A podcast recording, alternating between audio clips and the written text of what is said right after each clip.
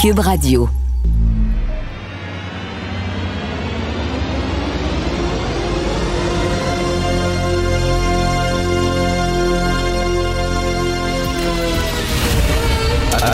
Attention, cette émission est laissée à la discrétion de l'auditeur.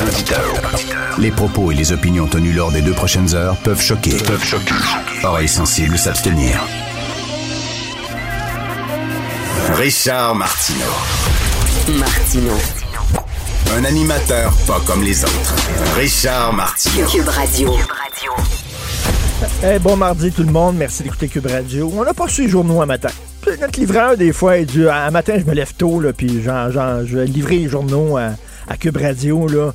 C'est un média, ils ont besoin de journaux. Puis tu sais, quand t'animes, t'as tous les journaux devant toi, puis tout ça, là, tout est allé sur ta grande table. On a une grande table juste pour ça.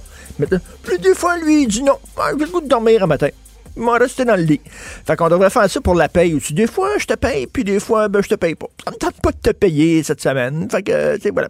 Bref, euh, je, je lis de temps en temps euh, le bulletin interne de l'UCAM. L'UCAM a un bulletin interne pour euh, euh, les gens qui travaillent à l'UCAM, les gens qui vont à l'UCAM pour savoir tout ce qui se passe à l'UCAM. Mais bon, moi, c'est j'aime bien ça, lire ça. Il y en a qui font le- les mots mystères dans le journal ou qui lisent des petits bonhommes. Moi, je lis le bulletin interne de l'UCAM. Il y a toujours des, trucs- des choses rigolotes. C'est mon, croc, c'est mon safarir. Donc, dans le dernier bulletin de l'UCAM, on parle d'une enquête qui a été faite par une doctorante en sociologie. Alors, quand tu fais un, travail euh, universitaire, il faut que ton titre, faut, que le titre soit sérieux. Le, tout- le titre le dit, là, tu lis ça, tu dis, oh, attends une minute là. C'est sérieux.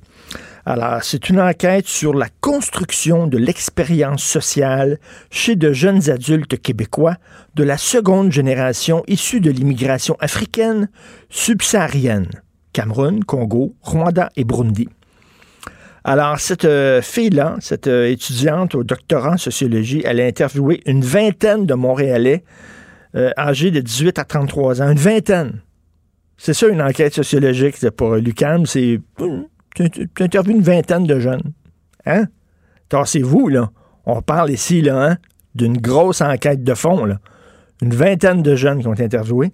Bref, immigrants de seconde génération. C'est-à-dire qu'eux autres sont nés ici, mais leurs parents viennent du Cameroun, du Congo, du Rwanda et du Burundi. Et ce qu'elle voulait savoir, cette doctorante-là, c'est pourquoi ces jeunes-là se sentent, ils se définissent pas comme québécois. Pourquoi ils, ils se disent pas québécois? Et vous savez qu'une des grandes raisons pourquoi ils se disent pas québécois, c'est parce qu'on leur demande trop souvent d'où ils viennent. Et eux autres, c'est une micro-agression. C'est agressif pour eux autres. de Pourquoi ils me demandent d'où je viens? Comment ça se fait? Je suis né ici au Québec. Comment ça se fait qu'ils me demandent d'où je viens? Et là, ils disent, les anglophones, eux autres, ils font pas ça. Les anglophones, ils te demandent pas d'où tu viens. Ils te posent pas la question. Les francophones te posent la question. Et attends une minute, c'est pas tout, là. Les anglophones font davantage l'effort de bien prononcer les noms de famille, quitte à demander une seconde fois le nom de la personne, tandis que la plupart des francophones ne feront pas cet effort. Ils vont massacrer le nom ou ils vont se contenter de dire madame ou monsieur. Alors, pour les anglophones, les personnes issues des minorités visibles ne sont pas systématiquement des étrangers. Ça, c'est un amalgame. Ça, c'est un amalgame. De dire tous les francophones québécois, ils massacrent les noms de gens qui viennent d'autres pays. Alors que les anglophones ne le font pas. C'est- une généralisation, là. Voyons donc. On n'est pas censé lutter contre les amalgames, lutter contre les généralisations racistes. En tout cas, bref. Mais là, elle dit que c'est une agression de dire d'où tu viens, toi. Hey, le nombre de fois où j'ai dit ça, ça se peut-tu que cette phrase-là, cette question-là, hey, toi, d'où tu viens, ce soit pas un signe de fermeture, mais au contraire, c'est un signe de curiosité. C'est un signe d'intérêt envers l'autre. Le nombre de fois où j'ai pris un taxi, puis je parle d'un taxi parce qu'on est souvent 20 minutes avec la personne dans un taxi, on a le temps de se parler. Ah, monsieur, vous avez un accent, vous, venez d'où, vous? Ah, moi, euh, je viens de la Yougoslavie.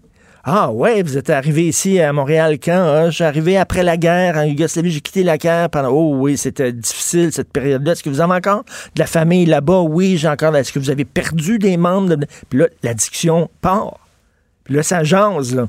Puis là, là, c'est comme, ah ouais, puis là, comment c'était la guerre Yougoslavie? J'ai lu là-dessus, mais parle-moi de ça. Puis là, il me parle. Tabarnan, c'est quoi le problème de dire à quelqu'un d'où tu viens? Voyons. Il y, a, plein de, blancs qui ont un accent français ou un accent belge, un accent étranger, un accent qui a l'air allemand, puis tout ça. D'où tu viens? Puis des fois, ça m'est arrivé, là. Hey, vous venez d'où, vous? Ben, moi, je viens, je viens ici. Je suis né, je suis né ici au Québec. OK, bon, désolé, mais vos parents, ils viennent d'où? Ah, mes parents, ils viennent de Roumanie. Ah, Roumanie! Ça parle beaucoup français en Roumanie, hein? Ouais. Ils ont-tu connu l'époque de Ceausescu, puis tout ça? Puis là, ça jase. Allô?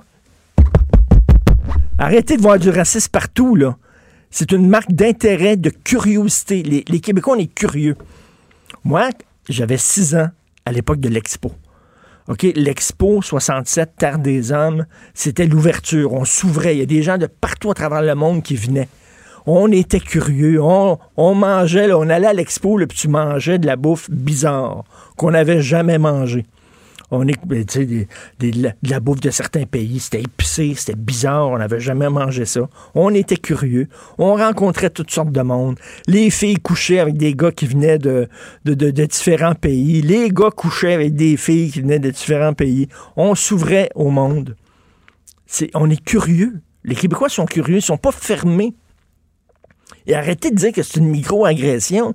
C'est quoi cette crise de génération-là qui voit des agressions partout? Et savez-vous ma théorie là-dessus? C'est que ces gens-là qui se disent victimes de racisme parce qu'on leur demande. On leur demande d'où ils viennent. bon, c'est parce que ces gens-là, ils ne sont pas victimes de racisme. Ils vont à l'école, euh, ils ont des jobs. Mais là, on est dans une culture de victimes. Fait que là, ils disent, ben là, il faut que je sois une victime, moi, là, là. Si je suis pas une victime, je suis personne. Qu'est-ce que je peux m'imaginer? Attends une minute. J'ai sûrement été victime de racisme quelque part. Chercher un appartement, non, j'ai pas eu de problème. Avoir un job, j'ai pas eu de problème. Oh oui! On me demandait d'où je viens. Et là, ils peuvent enfin, là, ils ont leur carte de victime, ils l'ont, là. Ils vont en commission des droits de la personne. Ça, là, on m'a demandé d'où je viens. Oui, donne-moi donne ça. Boum, carte victimes. T'es membre maintenant du Club des victimes du Québec. Yeah! Wouh! Je l'ai, je l'ai ma carte. Enfin, je suis une victime. Tabarnouche de génération de esprit, là. On m'a demandé. Ma blonde est née en France. Elle demeurait en France jusqu'à l'âge de quoi? 13-14 ans. Elle a gardé un accent. Elle se fait souvent demander Tu viens-tu de France? Tu viens d'où, là? Ça arrive tout le temps.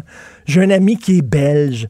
Il a un accent belge. Vous savez, les Belges ont un accent particulier. Il se fait demander Pensez-vous qu'il breuille dans le coin? En disant T'as boire. Quelqu'un qui dit Ah, j'ai une photo. J'ai pris une photo puis j'ai vu une baleine. Hein? Tiens, tu viens de Québec, toi. Tu viens de Québec, un poteau, hein? Vous dites poteau. Puis un saut de skidoo, vous dites une soute.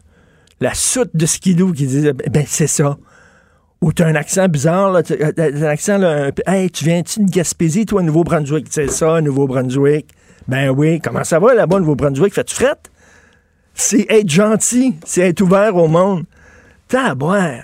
c'est une micro-agression selon Lucan. Ils m'ont demandé d'où je viens? ah, on va parler de la Chine plus tard avec Emmanuel Latraverse. Alors, tous les députés hier, là, et euh, tous les députés de l'opposition, euh, conservateurs, Bloc, NPD, euh, il y a une motion qui a été présentée par les conservateurs pour dire qu'il y a un génocide en Chine. Et effectivement, qu'est-ce qu'il y a un génocide en, Chine? Mais le cabinet, le cabinet du Parti libéral a dit Attendez une minute, là. On n'embarque pas là-dedans, les autres. On va, on va voir s'il y a un génocide. Christy, il y a des enquêtes partout tous les médias en parlent, des exactions épouvantables, des viols collectifs, des affaires épouvantables, des camps de concentration, des affaires incroyables. On va voir si c'est un génocide. Quel bullshiteux. Justin Trudeau, quel bullshiteux. Ah, ça se dit, moi là, ah, j'ai la main sur le cœur, puis c'est un homme, là, avec beaucoup de compassion. Ben non, bullshit, absolument pas. C'est un menteur, il dit n'importe quoi. Il se dit vert alors que il, achète euh, un pipeline. Il se dit euh, près des femmes alors que c'est pas vrai. Il se dit près des Autochtones. Il dit n'importe quoi. Il parle. Puis les gens votent pour lui. Oui, il est fin, il est beau, Justin. Mais que les gens qui votent pour Justin Trudeau, regardez-vous dans le miroir, ce gars-là, c'est un bullshiteux total. Il n'y a pas de génocide en Chine. Ben oui. Vous écoutez Martineau. Martineau Souvent imité, mais jamais égalé. Vous écoutez Martino. Cube, Radio. Le, le commentaire de Félix Séguin, un journaliste d'enquête pas comme les autres. Hey Félix, j'ai une question quiz pour toi. Allez. Alors, qu'est-ce, quand on demande à Justin Trudeau, euh, est-ce qu'il y a un génocide en Chine, qu'est-ce qu'il répond? Veux-tu entendre sa réponse? Oui, j'aimerais.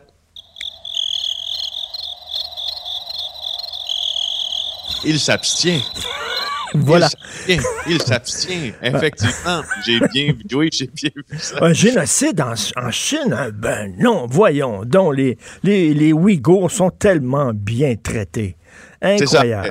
Les, les Ouïghours sont-ils des citoyens de première classe? Y a-t-il eu un coup d'État au Myanmar? Euh, toutes ces réponses bien évidentes euh, ne semblent pas effectivement se rendre. euh, Non, jusqu'au cabinet euh, du premier ministre. Et ça, c'est toute une nouvelle ce matin. Il y a deux firmes d'architectes qui ont claqué la porte du projet du REM.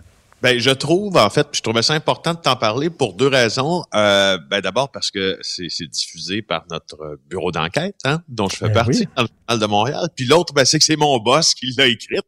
Alors, tu sais, cette nouvelle-là, alors je me dis que absolument qu'il faut que je t'en parle. Non, ça, je lui fais un petit clin d'œil à Jean-Louis Fortin, mais euh, euh, euh, Jean-Louis là, nous annonce ce matin quelque chose d'assez important parce que tu sais que la phase 2 du REM, euh, le réseau express métropolitain, euh, qui euh, qui va euh, aller euh, de, de, de l'est euh, vers l'est de Montréal, ben suscite beaucoup de débats parce que euh, il y a des hauts piliers que l'on a dessinés qui euh, vont passer en plein boulevard René Lévesque. Hein?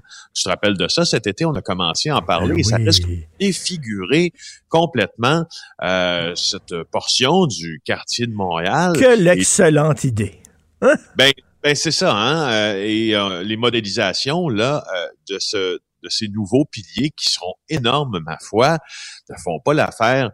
hmm, pense-t-on des citoyens, mais même pas à l'intérieur de CDPQ Infra, c'est-à-dire la filiale de la Caisse de dépôt qui gère le projet, ceux qui sont chargés, euh, qui ont été retenus pour réaliser, si tu veux, ce qu'on appelle la signature architecturale de la phase 2 de ce REM, viennent de démissionner, a appris Jean-Louis Fortin. Les firmes étaient Daou, Le Stage, Lisa euh, Stecker et STGM. Alors, euh, c'est un divorce, c'est un divorce à l'amiable, mais c'est un divorce euh, quand même. Et c'est et, et Jean-Louis est très précis là. C'est spécifiquement la portion aérienne prévue entre la gare centrale et la rue Notre-Dame sur René Lévesque qui a mené au divorce. Je cite son texte. Euh, il, il, euh, il dit qu'il y a eu des discussions qui étaient euh, qui étaient bien sûr frappées, puis ça c'est normal par un- une entente assez stricte de confidentialité, mais les positions entre les architectes, puis les développeurs du projet, puis les maîtres d'œuvre, puis les donneurs d'ouvrage étaient irréconciliables. Alors euh, voilà que euh, des architectes euh, qui quittent et claquent presque la porte. Écoute, c'est toute une nouvelle. Ça va être lettre, mon gars. Ça va être lettre quand ça va être construit. Ça va être incroyable. Il y a une bonne effectivement. Alors, euh, le récit de la quarantaine obligatoire de Hugo euh, Duchesne. C'est bon, hein, quand Ben même? oui, ben oui. oui. Tu as commencé à m'en parler hier, puis je sais pas ce qui s'est passé, je ne l'avais pas j'avais pas vu.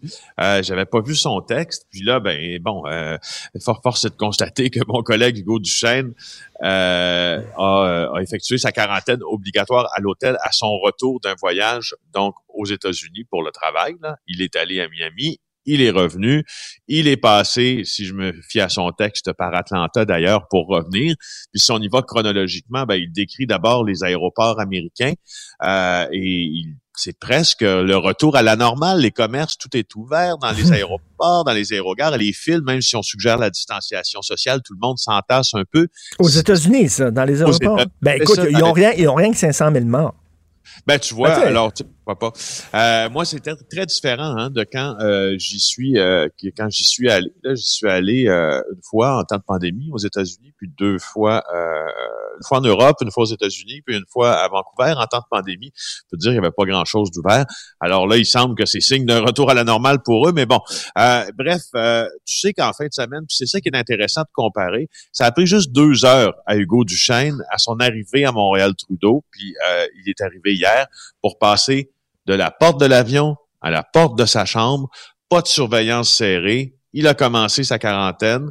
Euh, il y avait évidemment pas d'attente à l'aéroport Montréal-Trudeau. Il y avait une seulement une quinzaine de passagers qui étaient présents dans l'avion qui l'amenaient. Puis c'est drôle parce que le journal a tenté de faire les mêmes démarches pour réserver une chambre le Journal de Montréal en fin de semaine. Ça a pris 15 heures. Hugo, lui, ça a pris deux heures. Donc, tu vois, c'est c'est comme assez aléatoire. Tu sais pas vraiment, tu sais pas vraiment à quoi t'en tiens. Oui, puis ces salaires, c'est pas très surveillé. Hein. En Australie, par Nouvelle-Zélande, je reviens là-dessus. quand tu mets le pied à l'extérieur de l'avion, tu es escorté jusqu'à ton hôtel. Tandis que là, ben, tu peux, tu peux presque prendre la poudre d'escampette. Euh, oui, parce que mais, même les employés le disent là. Euh, tu sais c'est pas eux qui vont venir vérifier, c'est pas eux qui vont t'attraper si tu t'en vas, là. ils vont appeler la police, mais euh, tu sais, Hugo a constaté que c'est assez faible la surveillance qui est exercée. Il y a quelqu'un, exemple, qui avait euh, oublié sa voiture à l'aéroport. Euh, ben il a pu la reprendre pour se rendre à son hôtel sans aucune escorte. Ah, puis tu peux arrêter, faire des achats, puis contaminer un petit peu de monde autour avant de rentrer à l'hôtel. Il n'y a aucun maudit problème. Rien qui ne l'empêche? alors, euh, Hugo a rencontré un gars qui arrêtait, qui revenait de la Côte d'Ivoire en Afrique, puis euh, tu sais, il dit, il, savait, il était pas capable de réserver avec la ligne téléphonique. à l'aéroport, on l'a dirigé vaguement vers un hôtel, puis là, boum, il arrive à réception, puis il dit, ça y est, bonjour, je vais bien faire une quarantaine. Alors, ça, ça a l'air un peu compliqué tout ça.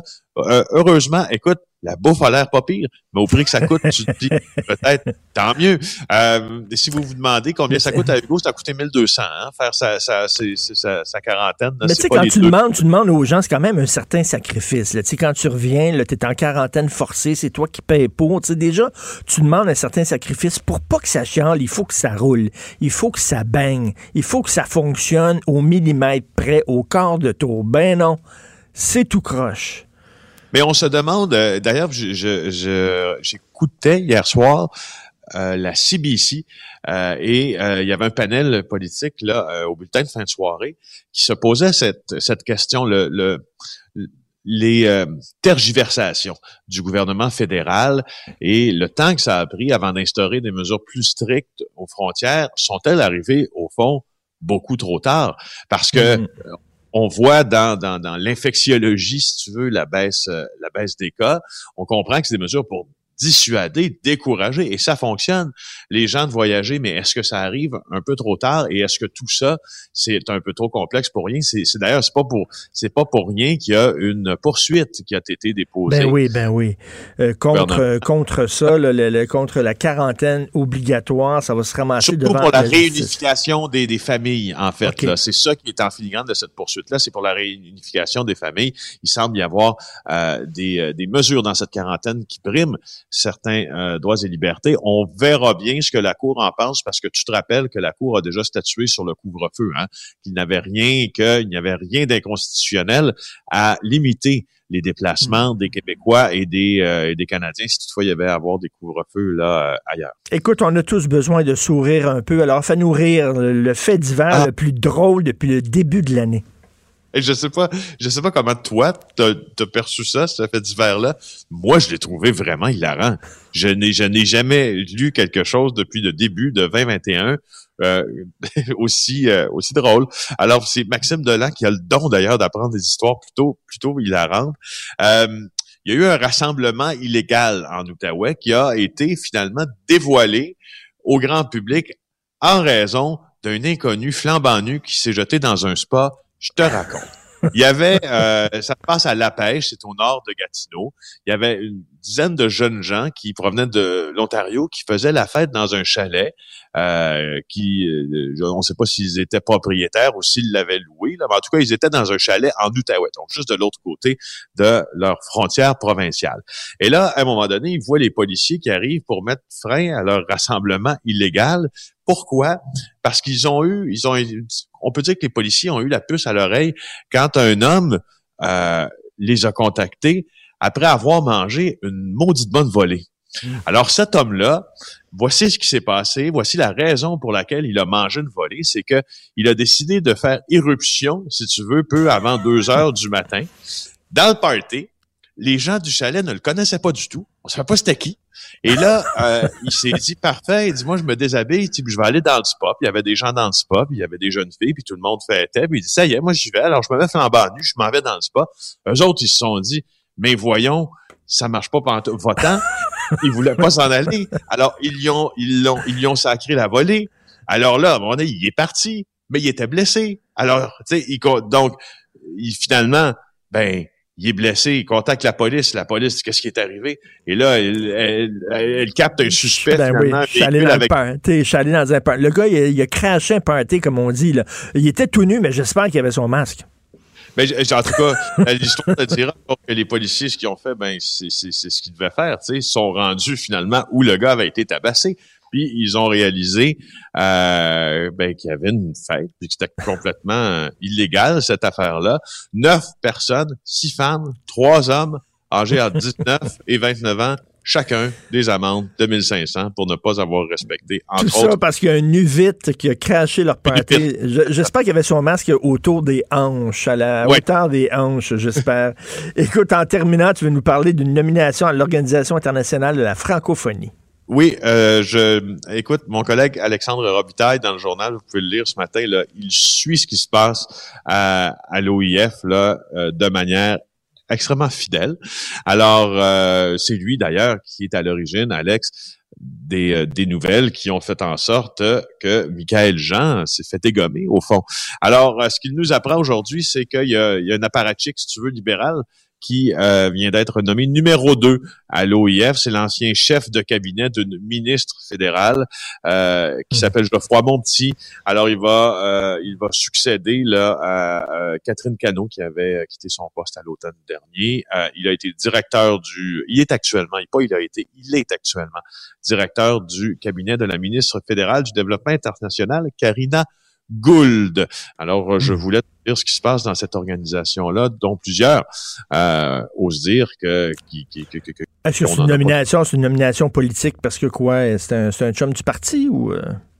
Ben, ça reste toujours dans les filières politiques, euh, l'OIF, Ben parce que c'est une organisation qui fait de la politique, au fond. Alors, euh, simplement, puis je voulais peut-être, en terminant, te parler de te parler d'une d'une nouvelle série euh, de crimes et justice. On en parle souvent hein, de nos de ce qu'on a vu, de ce Ben qu'on a visionné. Ben oui. à nous, à- aux gens qui nous écoutent, de, écoute, je, je, euh, je te suggère fortement d'aller regarder euh, un documentaire en euh, quatre parties, je pense, sur le Cecil Hotel. Écoute, Donc- mes filles ne cessent de me parler de ça. Mes deux filles, 21-25 ans, ils l'ont vu. Papa, il faut que tu regardes ça, c'est incroyable. Donc, une fille qui est comme morte dans les, les réservoirs d'eau de cet hôtel-là, qui était un hôtel mal famé, mal fréquenté. Oui, c'est un hôtel du quartier euh, Skid Row à Los Angeles. Euh, tu sais, Skid Row, c'est popu- ben, populaire et où impopulaire depuis des années parce que c'est là qu'on y trouve une large population euh, d'itinérants, euh, de gens qui ont de graves problèmes de, de santé mentale, une vente de, drogue à ciel ouvert. Bref, c'est le genre de, de rue Hastings à Vancouver, mais à Los Angeles, c'est bien pire même. Et il y a un hôtel là, assez délabré, ma foi, qui s'appelle The Cecil Hotel, l'hôtel Cécile, euh, qui a une triste réputation parce que plusieurs personnes y sont victimes d'overdose, de passage à tabac, de Mm. suicide et de meurtre. Et l'histoire raconte euh, celle d'une jeune Canadienne de Vancouver aux prises avec un trouble bipolaire qui se rend visiter LA. Elle ne sait pas où elle réserve sa chambre et finalement, elle réserve à cet hôtel. Et moi, je ne sais pas où j'étais au cours de ces dernières années quand on a parlé de, de tout ça, mais il y a une fameuse image d'elle lorsque euh, elle monte dans l'ascenseur en revenant euh, de sa soirée où on la voit, elle semble possédée par un genre de, un genre de force. euh, Oui, elle, est- elle allait vraiment pas bien. Et euh, finalement, ils ont, euh, elle est morte supposément dans le réservoir d'eau. Et les gens se sont. C'est en goûtant l'eau que l'eau était bizarre, goûtait bizarre. Et finalement, euh, ils ont trouvé son cadavre, je crois, je crois dans le réservoir. Exact. Alors, euh, on va vous apprendre aussi tout ce qui tourne autour de cette affaire-là dans ce docu très intéressant, mais surtout très bien réalisé, puis bien On, on va regarder ça en quatre épisodes. Merci beaucoup, Félix. Bonne journée. Oh. On se reparle demain. Pour une écoute en tout temps, ce commentaire de Félix Séguin est maintenant disponible dans la section balado de l'application et du site cube.radio. Tout comme sa série balado Narcos PQ, qui dresse un portrait de l'industrie criminelle à travers des entrevues avec de vrais narcotrafiquants. Cube Radio. Cube Radio. Cube Radio. En direct à LCN. Salut Richard. Salut, Jean-François. Les euh, récents rapports rendus publics l'ont l'ont montré. Là, messieurs Arruda et Legault sont pas tout à fait sur la même longueur d'onde sur plusieurs sujets. là. Écoute, euh, dans toutes les familles, hein, un parent gâteau est un parent qui est plus sévère, qui est plus ferme. Un good cop, bad cop, je sais pas comment c'est chez toi. Moi, c'est moi qui est papa gâteau, good OK? T'es good Ouais, cop? moi aussi. Ben moi aussi, exactement. Puis ça fait des chicanes avec ma blonde parce que mon fils va la voir, va voir sa mère. Est-ce que je peux avoir des bonbons? Non, tu manges pas de bonbons. Puis le sait. Il vient me voir. Est-ce que je- tu peux manger des bonbons? Ben oui. Prends-en des bonbons. Là, ma blonde regarde avec des gros yeux comme ça. Alors, c'est ça, c'est exactement ce qui se passe euh, au point de vue des relations entre M. Arruda et, M. Legault. M. Arruda dit, ben oui, vous pouvez ouvrir les, les, les restaurants, puis les salles de spectacle, puis les musées, il n'y a aucun problème. Et là, tu as Bad Cop Legault qui dit non. Absolument pas. On va garder ça fermé. Et là, euh, tu sais, tous les psychologues d'enfants vont te le dire. là. Ça, ça mêle les enfants en maudit. Là. Il faut que les parents soient sur la même longueur d'onde et disent le même message. Et là, on voit que ils n'ont pas exactement le même message, les deux. Et là, on, on nous dit, là, nous autres, on se fie sur la science. hein. Monsieur Legault dit toujours ça. Nous autres, on se fie sur vraiment la santé publique, c'est la science. Alors, on prend nos Ouais. décisions selon... Mais Ben il là- va plus loin que les recommandations scientifiques. ben exactement. Donc, on se rend compte que ce sont des décisions finalement politiques.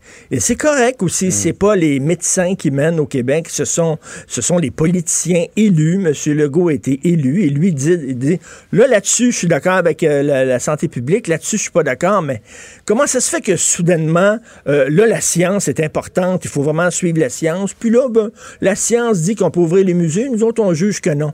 Sur quelle base exactement ils acceptent des recommandations de la santé publique? Sur quelle base ils les rejettent? C'est pas trop clair. Et ça, tu vois, ça sème encore, ça nourrit la méfiance des gens en disant, attends une minute, là, Mm-hmm. je peux comprendre qu'il y a des gens qui disent, attends, donc moi, au point de vue de la science, j'aurais pu ouvrir mon établissement et c'est M. Legault qui a dit non, tu ne l'ouvriras pas. Et c'est pour ça que j'ai perdu plein d'argent. C'est pas super bon pour la confiance Surtout dans le milieu des arts. On va parler tout à l'heure euh, à la guilde des musiciens. là. Dans le milieu des arts, là, ils disent hey, on a servi d'exemple, nous autres. Il y a pas eu d'éclosion dans les salles de spectacle. Et on nous Exactement. oblige à fermer. Donnez-nous des indices. Et c'est ça, quand, quand on est rendu à un moment où euh, les gens commencent à être fatigués et en plus qu'on voit des messages discordants comme ça. Et la même chose, et la même chose à l'inverse hein, pour, pour ce qui est de l'éducation. Pour l'éducation, M. Arruda est très ferme en disant là, il faut faire attention Ouais. pour les écoles. Et M. Roberge, le ministre de l'Éducation, c'est lui qui est le good cop. Celui qui dit bon, finalement. Mm. Tu sais, donc, on voit les, les incohérences dans le système et ça aide pas vraiment la confiance du public. Ouais. Euh, Tu parles de good cop. Donc, nous deux, on est good cop. C'est pas good cop, bad cop. C'est good cop, good cop. C'est ça. Euh, dans le dossier du REM, il y a des voix qui commencent à se faire entendre, des voix discordantes, là, également. OK, on va, on va se le dire, Jean-François. Montréal, c'est une ville laide. OK, elle est sympathique, c'est une ville sympathique, mais elle est à Montréal, Pittsburgh, c'est Venise. OK? Milwaukee, c'est Paris. C'est une ville, le Griffintown, c'est une horreur, vraiment, avec euh, l'autoroute Ville-Marie, qui est une balafre dans le plein milieu. Et là, D'après moi, il y a eu un party à la caisse de dépôt. Il était un petit peu pompette. Puis là, ils se sont dit, comment on peut rendre la ville de Montréal encore plus laide? Puis là, ils ont dit, c'est impossible, voyons donc. Ils ont dit, oui, écoute, on va prendre un monorail surélevé comme dans le temps de l'expo. À l'expo, c'était le fun. Tu sais, on se promenait, on prenait le monorail, puis hein, on, on- on se promenait du pavillon de la Birmanie au pavillon de l'Inde en monorail, c'était le fun. Mais là, sur l'ensemble de la ville, et là, sur euh, le boulevard René Lévesque, c'est surélevé. Les architectes, deux films d'architectes, ils ont, ils ont trouvé ça tellement laid qu'ils ont fermé la porte. Et attends une minute, là, le jour de l'inauguration, Jean-François, quand ils vont dire, là, ils vont faire le décompte, 5, 4, 3, 2, 1, ça part. Les gens vont cligner des yeux, ils vont ouvrir les yeux, ça va être couvert de graffiti couvert de graffiti partout au-dessus de la ville. Ça va être une beauté, là. Ça va être magnifique. Les gens vont venir de partout à travers le monde pour aller voir la ville la plus laide. C'est chez nous. On l'a. Alors, vraiment, on se demande exactement comment ça se fait qu'ils ont eu cette idée. Alors que depuis des années, on tente d'enfouir les affaires. Tu Ouais. Euh, sur, euh, mon Ce qui Dieu. est beaucoup plus dispendieux et compliqué, cependant. Oui, mais c'est beaucoup plus beau. Là. Par exemple, dans le coin de la rue Ouais. euh, Wellington et tout ça, là, dans le centre-ville de Montréal, là, avant, c'était surélevé pour aller à la place Bonaventure. On a mis ça maintenant. Bon, on enfouit, mais là, on a décidé, donc, non, on va faire un REM puis un train qui vient de l'Inde, qui va rouler sur des piliers faits en ciment des États-Unis, hein? Et en plus, ça va être d'une laideur, mais, mais, mais les graffitis seront québécois. Ce sera des graffitis bien de chez nous. ça, tu nous le garantis. je vous le garantis. Alors, pas sûr que les gens sont très contents de ce projet-là. Absolument. Euh, Richard, euh, mon cher Good Cop, bonne journée. Merci, Good Cop. Joignez-vous à la discussion. Appelez ou textez le 187 Cube Radio 1877 827 2346. Alors, ça fait plusieurs jours que je le dis. Comment ça se fait? On va pouvoir s'asseoir dans une salle et regarder un film devant nous. Ça, il n'y a pas de problème. Mais je ne peux pas m'asseoir dans la même salle avec le même nombre de spectateurs. Et au lieu de regarder un film, je regarde des gens sur une scène. Ben là, non, ça a l'air que le virus fait une différence. Quand le virus, il voit que c'est un film, ah, il, attaque pas. Mais quand il voit que c'est des gens sur une scène, il dit, let's go, on y va, on contamine tout le monde. Alors, nous allons parler avec Sophie Préjean, présidente de l'Union des artistes. Bonjour, Sophie. Bonjour, Richard. C'est deux poids, deux mesures, là. Oui, mais effectivement, c'est très difficile depuis, euh, depuis en fait l'annonce que les cinémas seront ouverts pendant la relâche. Là, ça, ça devient très difficile, d'autant plus que samedi, tu as probablement vu comme moi, en fait, qu'il y avait 14 recommandations de la santé publique qui recommandaient, en fait, ben oui. la réouverture des salles de spectacle. Donc, il y a quand même des gens là, euh, euh, intéressés, euh, experts, qui constataient, en fait, qui jugeaient bon de réouvrir les salles de spectacle. Donc, ça devient une décision politique. Ben c'est ça, Sophie, c'est ça qui est difficile à comprendre. Et moi, je suis très chanceux. Je cogne du bois vraiment, je frappe du bois parce que j'ai une job. Mais il y a beaucoup de gens, euh, des, des, comédiens, c'est très difficile.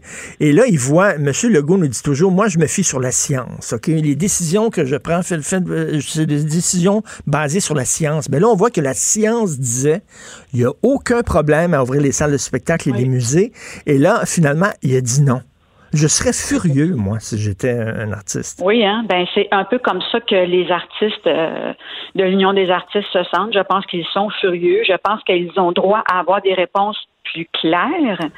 Le plan, là, j'ai toujours dit l'Union des artistes va suivre le plan. S'il faut suivre hmm. le plan pour sauver des vies, pour sauver le secteur de la santé, pour sauver nos plus fragiles dans la société, les aînés, on va le faire. On a hmm. fait notre part, on a été très bon élève. Je trouve que présentement, on souffre du syndrome du meilleur élève de la classe. C'est-à-dire celui dont on ne s'occupe pas parce que de toute façon, les notes sont en haut de 90, il fait ce qu'on dit, il dérange pas les ben, autres. C'est tellement vrai. C'est tellement vrai. Si tu veux, si tu veux être écouté dans la société, il faut que tu chiales, il faut que tu branches, puis il faut que tu gueules, sinon on ne donne pas ton anane. Exactement. Le moment où ça a été ouvert, le court moment où ça a été ouvert, là, jusqu'à preuve du contraire, il n'est rien arrivé. On a été. D'ailleurs, d'ailleurs, c'est comme ça dans, le milieu de l'audiovisuel qui a, qui, a, qui a été fermé mais qui a réouvert au mois d'août.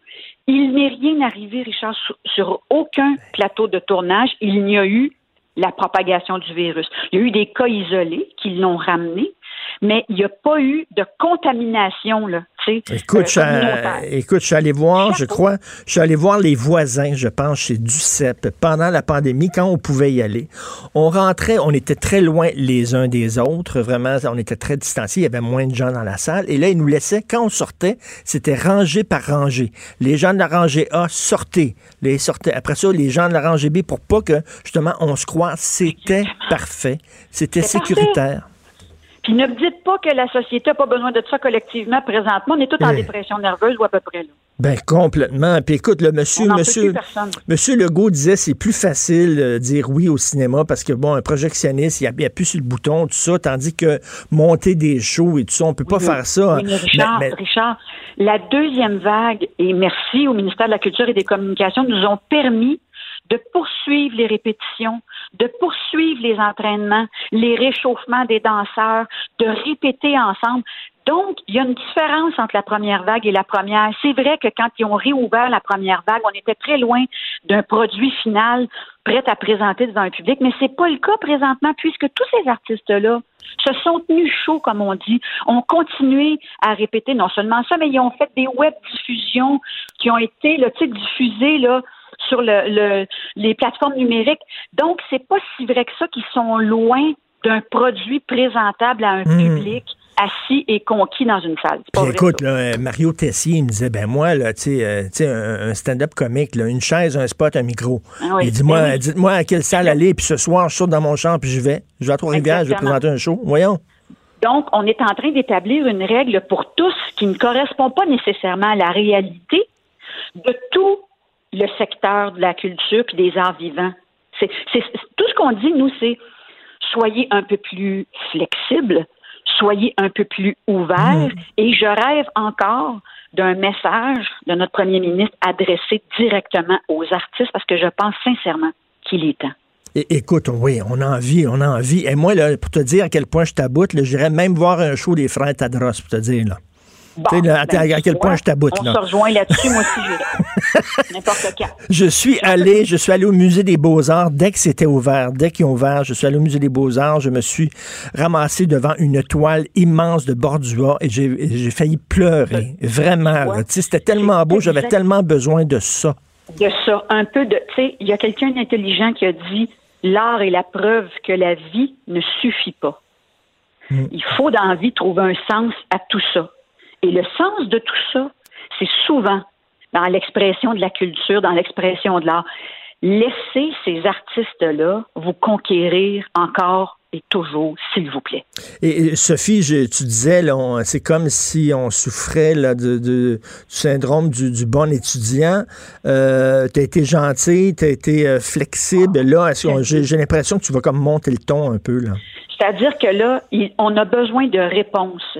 Si on pouvait avoir des réponses, si on pouvait avoir des réponses qui soient progressives, essayons ceci, voyons ce que ça donne. Il n'y a pas de cas, euh, euh, tu sais, augmentons, euh, repoussons peut-être même à la limite le couvre-feu.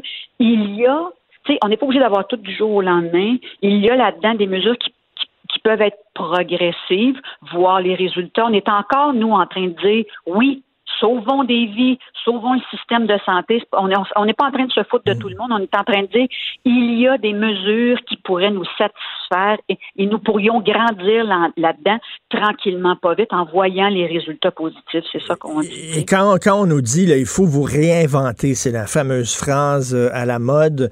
Euh, Puis il y a des gens qui l'ont fait dans le milieu artistique. Là, écoute, je regardais le, euh, Langevin, le Luc Langevin, le magicien qui, a- qui a monté tout un show maintenant interactif. Là, Euh, ça a l'air absolument magnifique. Euh, ils on, a l'ont vu, fait. du- on a vu du théâtre à la télévision, à Télé-Québec, à. Télé-Québec. C'est extraordinaire. Les gens éc- sautent là-dessus, les codes d'écoute explosent. les Ben gens ont, ont vraiment besoin de ça. Moi, j'aurais pas probablement pas dit le mot réinventer autant que survivre. Trouver des moyens de survivre. Hey, écoute, là, quand tu es rendu là, comme comédien, sais, puis un euh, stand-up comique, Mario Tessier, il me racontait qu'il a fait un show devant des chars, devant des autos, tu sais, dans un cinéparc. Il dit, frères il dit- aussi. Ouais, il dit, faut-tu vouloir monter sur scène là, pour te faire te performer vouloir. devant des chars? Faut vouloir. Exactement. Puis essayer quelque chose, puis tenter de rester vivant. Vivant. Et, c'est- pour ça, dans ça que je dis là, là présentement, moi j'entends le discours, là, mais là, le, discours, là, il doit s'adresser à la population artistique qui présentement crève de faim. Plus c'est long remettre un secteur, plus, plus c'est c'est fermé depuis longtemps, plus c'est long à remettre sur pied pour retrouver ce que l'on avait avant pandémie. Je suis sûre, c'est comme je te dis, moi je suis convaincue qu'il y a des gens qui pourraient vous présenter des choses la semaine prochaine, peut-être même le week-end prochain ou dans deux semaines. Mais tout le secteur se remettre là où il était avant la pandémie, ça va prendre des années, Richard. Ben, mais hein, moi, je parlais, je pense que c'est Patrice Cocro qui me disait ça, le comédien, qui lui fait de l'aménagement paysager maintenant. Il s'est recyclé. Euh, euh, Guylaine Tremblay, c'était son anniversaire. Quelqu'un lui a envoyé des fleurs. Elle répond à la porte et la personne qui livrait des fleurs, c'était une consoeur comédienne. Euh, il faut qu'elle ait... Là, j'ai lu, euh, ma blonde m'a appris hier qu'Isabelle Brossard, une comédienne que j'adore, que je trouve super bonne, euh, qui est devenue maintenant agent d'immeuble. Elle a complètement quitté le métier, devenue agent d'immeuble. Je sais Oui. pas si c'est à cause de la pandémie ou quoi. Ah, ça fait Ben, longtemps qu'Isabelle a quitté le métier, mais quand même, c'est pour dire que ça fait que, tu sais, on, on est capable là, de, de- d'avoir des plans B, là, tout Ouais. le monde là, pour gagner nos vies. Là. Mais là, c'est non seulement ce sont ces artistes-là, mais c'est, un secteur au complet. Là. Je veux dire, c'est tout le secteur. Je, pense à tous ceux là, tu sais, de l'industrie de la musique, par exemple, qui, qui, qui, ne, qui ne vendent plus d'albums. Comment font-ils pour gagner leur vie? Je veux dire, fou. c'est juste les spectacles qui les tient en vie. Ça fait un an que c'est fermé.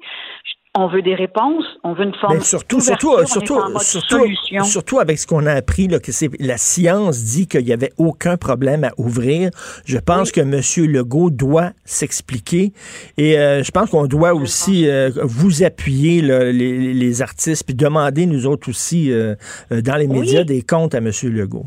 Oui, exactement. Puis je vous sens très présent, puis merci beaucoup d'ailleurs. Ben, merci beaucoup, euh, Sophie. Tu fais une super bonne job à l'Union des bien artistes. Merci. Sophie Merci, Préjean, Richard. présidente de l'Union des artistes, et j'espère que ça va se régler bientôt. Bye, bonne journée. Ah ben. Martineau, il n'y a pas le temps pour la controverse. Il a jamais coulé l'eau sous les ponts. C'est lui qui la verse. Vous écoutez Martineau. Cube, Cube Radio.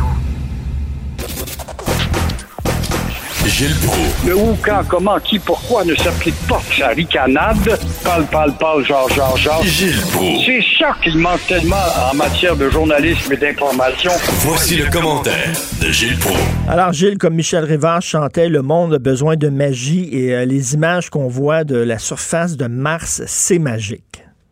Ah, puis d'une clarté Ben oui. incroyable, une très belle définition à des milliards de milles. Ça se peut pas. Évidemment, la vitesse de l'électricité à 180 000 milles à la seconde peut aider.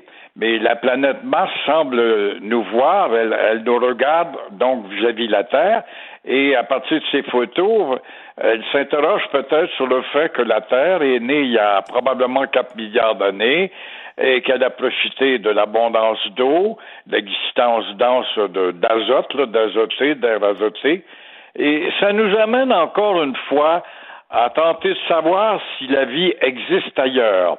Une planète semblable à la nôtre, et euh, encore une fois, on voit bien que ça n'en dit long à savoir si on doit réfléchir et se demander s'il existe la vie ailleurs. Ça fait jaser euh, des extraterrestres et puis tous ceux qui, les, les tenants de, de- des, des objets non identifiés, les martiens comme on les appelait avant, mais c'est sûr, il y a des milliards de galaxies. Et là, on est juste dans la cour arrière de la Terre, dans la galaxie euh, terrestre, si on veut. Il y a des milliards d'autres. Mais euh, on doit s'interroger quand on voit ces photos.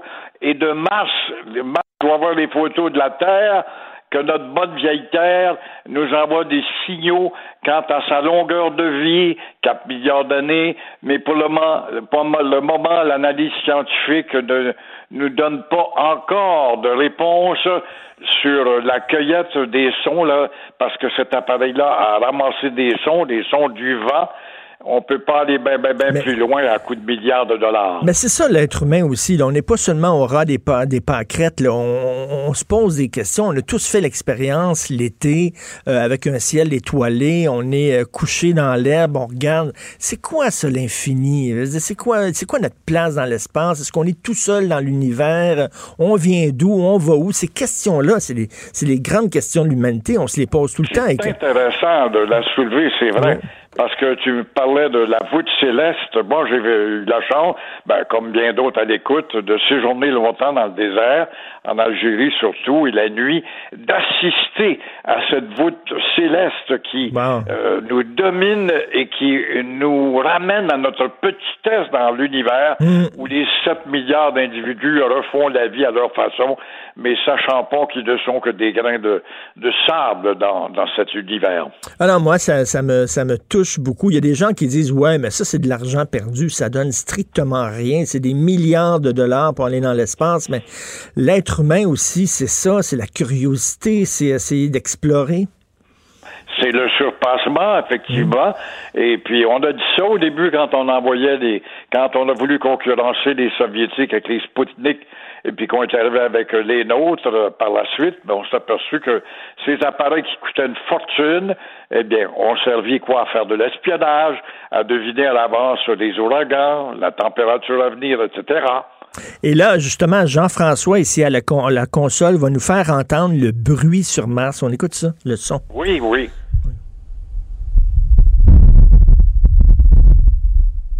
Wow.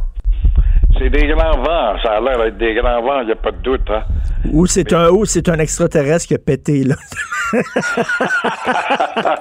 bon. peut-être. Peut-être aussi. c'est un phénomène de la nature et naturel. Alors, vous voulez tout le monde là, est vraiment fâché. Je viens de parler à Sophie Préjean, puis elle dit, bon, le milieu des artistes, on veut monter sur scène. Comment ça se fait? On, permet pas l'ouverture des théâtres. Euh, même chose pour les cabanes à sucre et tout ça. Chacun dit, pourquoi pas moi?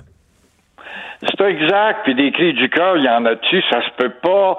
Euh, c'est rien que ça qu'on entend. Les cabanes à sucre, il y en a déjà une quarantaine euh, qui ont été obligés de fermer. Les cabanes à sucre, c'est plus des restaurants que d'autres choses maintenant. La cabane à sucre de jadis, tu vas là avec ton bâtonnet, puis tu manges une tire dehors, à prendre peut-être une boisson, c'est agréable avec les chevaux tout près, puis aller voir les canisses qui euh, résonnaient des gouttelettes de sucre qui tombaient mais c'est devenu des restaurants plus que d'autres choses. Alors, des ben cris de cœur, il y en a des cris de cœur des salles de spectacle, comme Sophie te disait tout à l'heure, des salles de cinéma, des salles de danse, des salles à dîner. Alors, des cris de cœur, les églises même cette semaine. Mmh. Alors, des cris de mmh. cœur par-ci, des cris de cœur par-là, mais euh, on ne semble pas, Richard, s'apercevoir.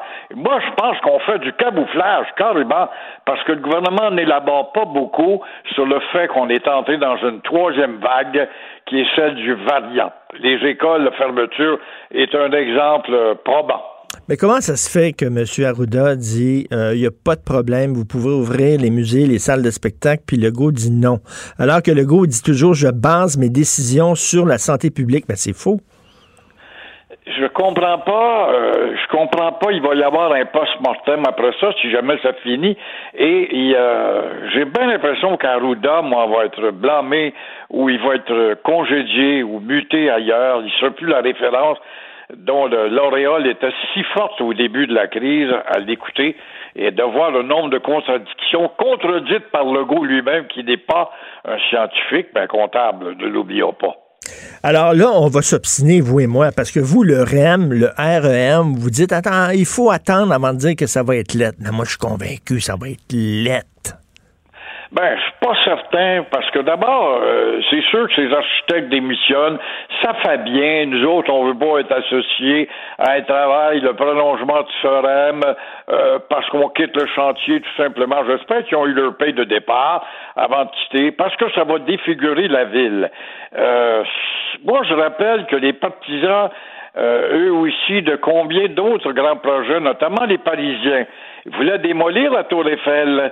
Aujourd'hui, il y a 8 millions de personnes qui montent, c'est le Québec entier qui monte en haut à 100 dollars de la montée, et puis c'est devenu un symbole identitaire. Le pont Jean-Cartier, on avait critiqué le pont Jean-Cartier à cause de sa courbe au-dessus de la rue Craig, qui est devenue la rue Saint-Antoine, et aujourd'hui, ben, le pont Jean-Cartier est devenu un symbole euh, illuminé et de référence.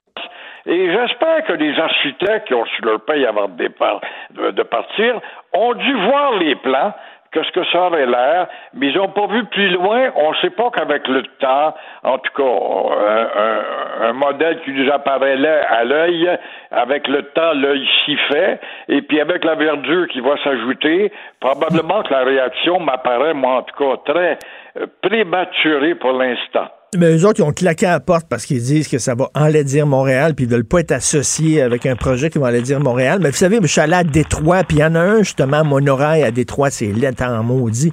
À Miami aussi, je crois qu'il y a un monorail dans certains quartiers de Miami. Est-ce que c'est Chicago? Je suis un peu mêlé, mais ça existe dans certaines villes. Chicago, il y en a, oui, certainement. J'ai vu ça il n'y a pas tellement longtemps. Mais, euh, ça va être recouvert, vous le savez que ça va être recouvert de graffiti, de haut en bas, les stations, tout ça, ça va être. Il n'y aura pas un, pouce sans graffiti. Probablement, probablement, parce qu'on laisse faire. D'ailleurs, le maire Coder et comme madame aussi, la ricaneuse, ont déjà dit de ne pas arrêter ces morveux qui graffitent les bâtisses, pas plus grave que ça. Vous n'avez qu'à passer à la caisse. C'est drôle, à Dallas, ils ont eu cette maladie-là, mais ils ont des vraies polices avec des bras et des matraques. il n'y en a plus du tout tout simplement parce qu'il y a eu de la volonté. Hein. On a décidé d'agir. Mais euh, le REM, moi, je suis pas, pas prêt encore à lui lancer des pierres, même si ça va être une partie au-dessus de la rue Notre-Dame ou euh, boulevard René Lévesque. Oui, c'est ça. l'esthétisme va jouer. Là. Ben, mais, mais, vous, vous qui avez voyagé beaucoup, Gilles, on, va se le dire, là, on aime Montréal, c'est une ville sympathique, Montréal, mais c'est lait en vierge. C'est pas une belle ville, Montréal. Elle est belle du pont Champlain quand tu traverses le brossard. Tu vois cette maquette avec ses édifices. Mais une fois que tu rentres dedans, elle perd son âme par ses rues contradictoires. D'abord, il n'y a pas d'esthétisme de circulation. Des rues très étroites dont plusieurs parties ont été construites sous le régime britannique à l'époque où on pensait pas loin avec les boulevards à venir cent ans plus tard. Euh, ce n'est pas, on n'a pas eu un baron Haussmann pour faire de l'aération. Et... et... là, on a eu une chance, on a eu une chance. Là. Il y avait un quartier qui était Griffintown. On aurait pu, là, Griffintown, ça aurait pu être magnifique. C'est d'une laideur. C'est une tour à condo, face à une tour à condo, face à une tour à condo. On peut sauter d'un balcon à l'autre. C'est épouvantable. Alors, comment il se fait que les ingénieurs puis des architectes qui travaillent pour la ville peuvent conseiller le maire ou la mairesse, dire écoutez, pensez-y deux fois. Est-ce qu'on ne voit que les taxes, l'île des Sœurs, pareil, à la Pointe-Nord, c'est rendu un Manhattan. Ah, mais le petit maire, lui, qu'est-ce qu'il voit là-dedans? C'est euh, des quelques milliers de dollars de taxes qui s'ajoutent à chacun des, à chacun des appartements, mais c'est pas pensé très loin. On voit pas que on voit pas que l'esthétisme de ta ville devrait être glorieux dans 100 ans, 150 ans, dire Hey, c'est-tu merveilleux ben ce que ces architectes ont fait? Bon, il y a l'île Sainte-Hélène. Non, il n'y a, pas de, a, pas de plan d'urbaniste. On laisse les, les, les, les, entrepreneurs immobiliers faire ce qu'ils veulent, puis c'est ça que ça donne. Voilà, un Champs-Élysées. On en a tué un Champs-Élysées, nous autres? En, en 67, ça aurait été le temps pendant qu'on démolissait, puis on a fait le boulevard René Lévesque on n'a pas pensé plus loin. Il y a eu le maire Préfontaine, je recule un peu loin dans le temps, qui, à partir de la Comédie nationale, euh, avait percé une rue qui menait vers, donc, de Saint-Laurent à Saint-Denis et il y avait un plan, on les a encore ces plans-là. Il voulait faire, il est influencé par la France, faire un Champs-Élysées. Je comprends pas qu'on n'a pas eu plus d'envergure hmm. que ça. Mais ça ressemble à notre étroitesse d'esprit de coloniser de, petits peuples. Au moins, au moins, il y a le Mont-Royal et il y a le parc La Fontaine quand même qui sont très beaux. Merci beaucoup, Gilles. Le parc en Grignon. Ben, le parc en Grignon qui est absolument magnifique. C'est un secret bien gardé. Il n'y a pas beaucoup de gens qui connaissent le parc en Grignon. C'est magnifique dans l'ouest à Ville-la-Salle. Merci beaucoup, Gilles. Au plaisir. Au revoir. Pour une écoute en tout temps, ce commentaire de Gilles Proux est maintenant disponible dans la section balado de l'application ou du site cube.radio. Cube Radio. Tout comme la série podcast de Gilles Proux, la radio, premier influenceur. Découvrez dans ce balado comment la radio a influencé le monde moderne tel qu'on le connaît d'hier à aujourd'hui. Ben oui, on le sait. Martineau ça n'a pas de bon sens comme il est bon. Vous écoutez Martino. Cube Radio. Alors, nous parlons d'économie avec Yves Daou, directeur de la section. Non, c'est Luc La Liberté, pardon. Bonjour, Luc. Je, vais te faire l'économie d'une chronique économique. Alors, euh, euh, on se voit, euh, on se parle un peu plus tôt que, que d'habitude. Habituellement, on se parle le jeudi, mais là, j'ai tenu à m'entretenir avec toi parce que, bon, il y a cette nouvelle qu'on va réouvrir l'enquête sur l'assassinat de Malcolm X. Et bon, étant donné que tu es un excellent prof d'histoire, tu vas nous faire un petit cours gratuit, tiens, aux, aux auditeurs de Cube Radio. Malcolm X, nous parler un peu de ce personnage-là et pourquoi soudainement on a décidé d'ouvrir euh, l'enquête? Ben, écoute, je, trouvais que la, la, la, nouvelle est intéressante, surtout dans le contexte actuel. On est, on est encore à débattre, malheureusement, de la question raciale aux États-Unis. Ça revient hanter hein, les, les, les, Américains continuellement, ce qu'on appelle parfois le péché originel, dans hein, l'esclavage et l'esclavage et ses suites.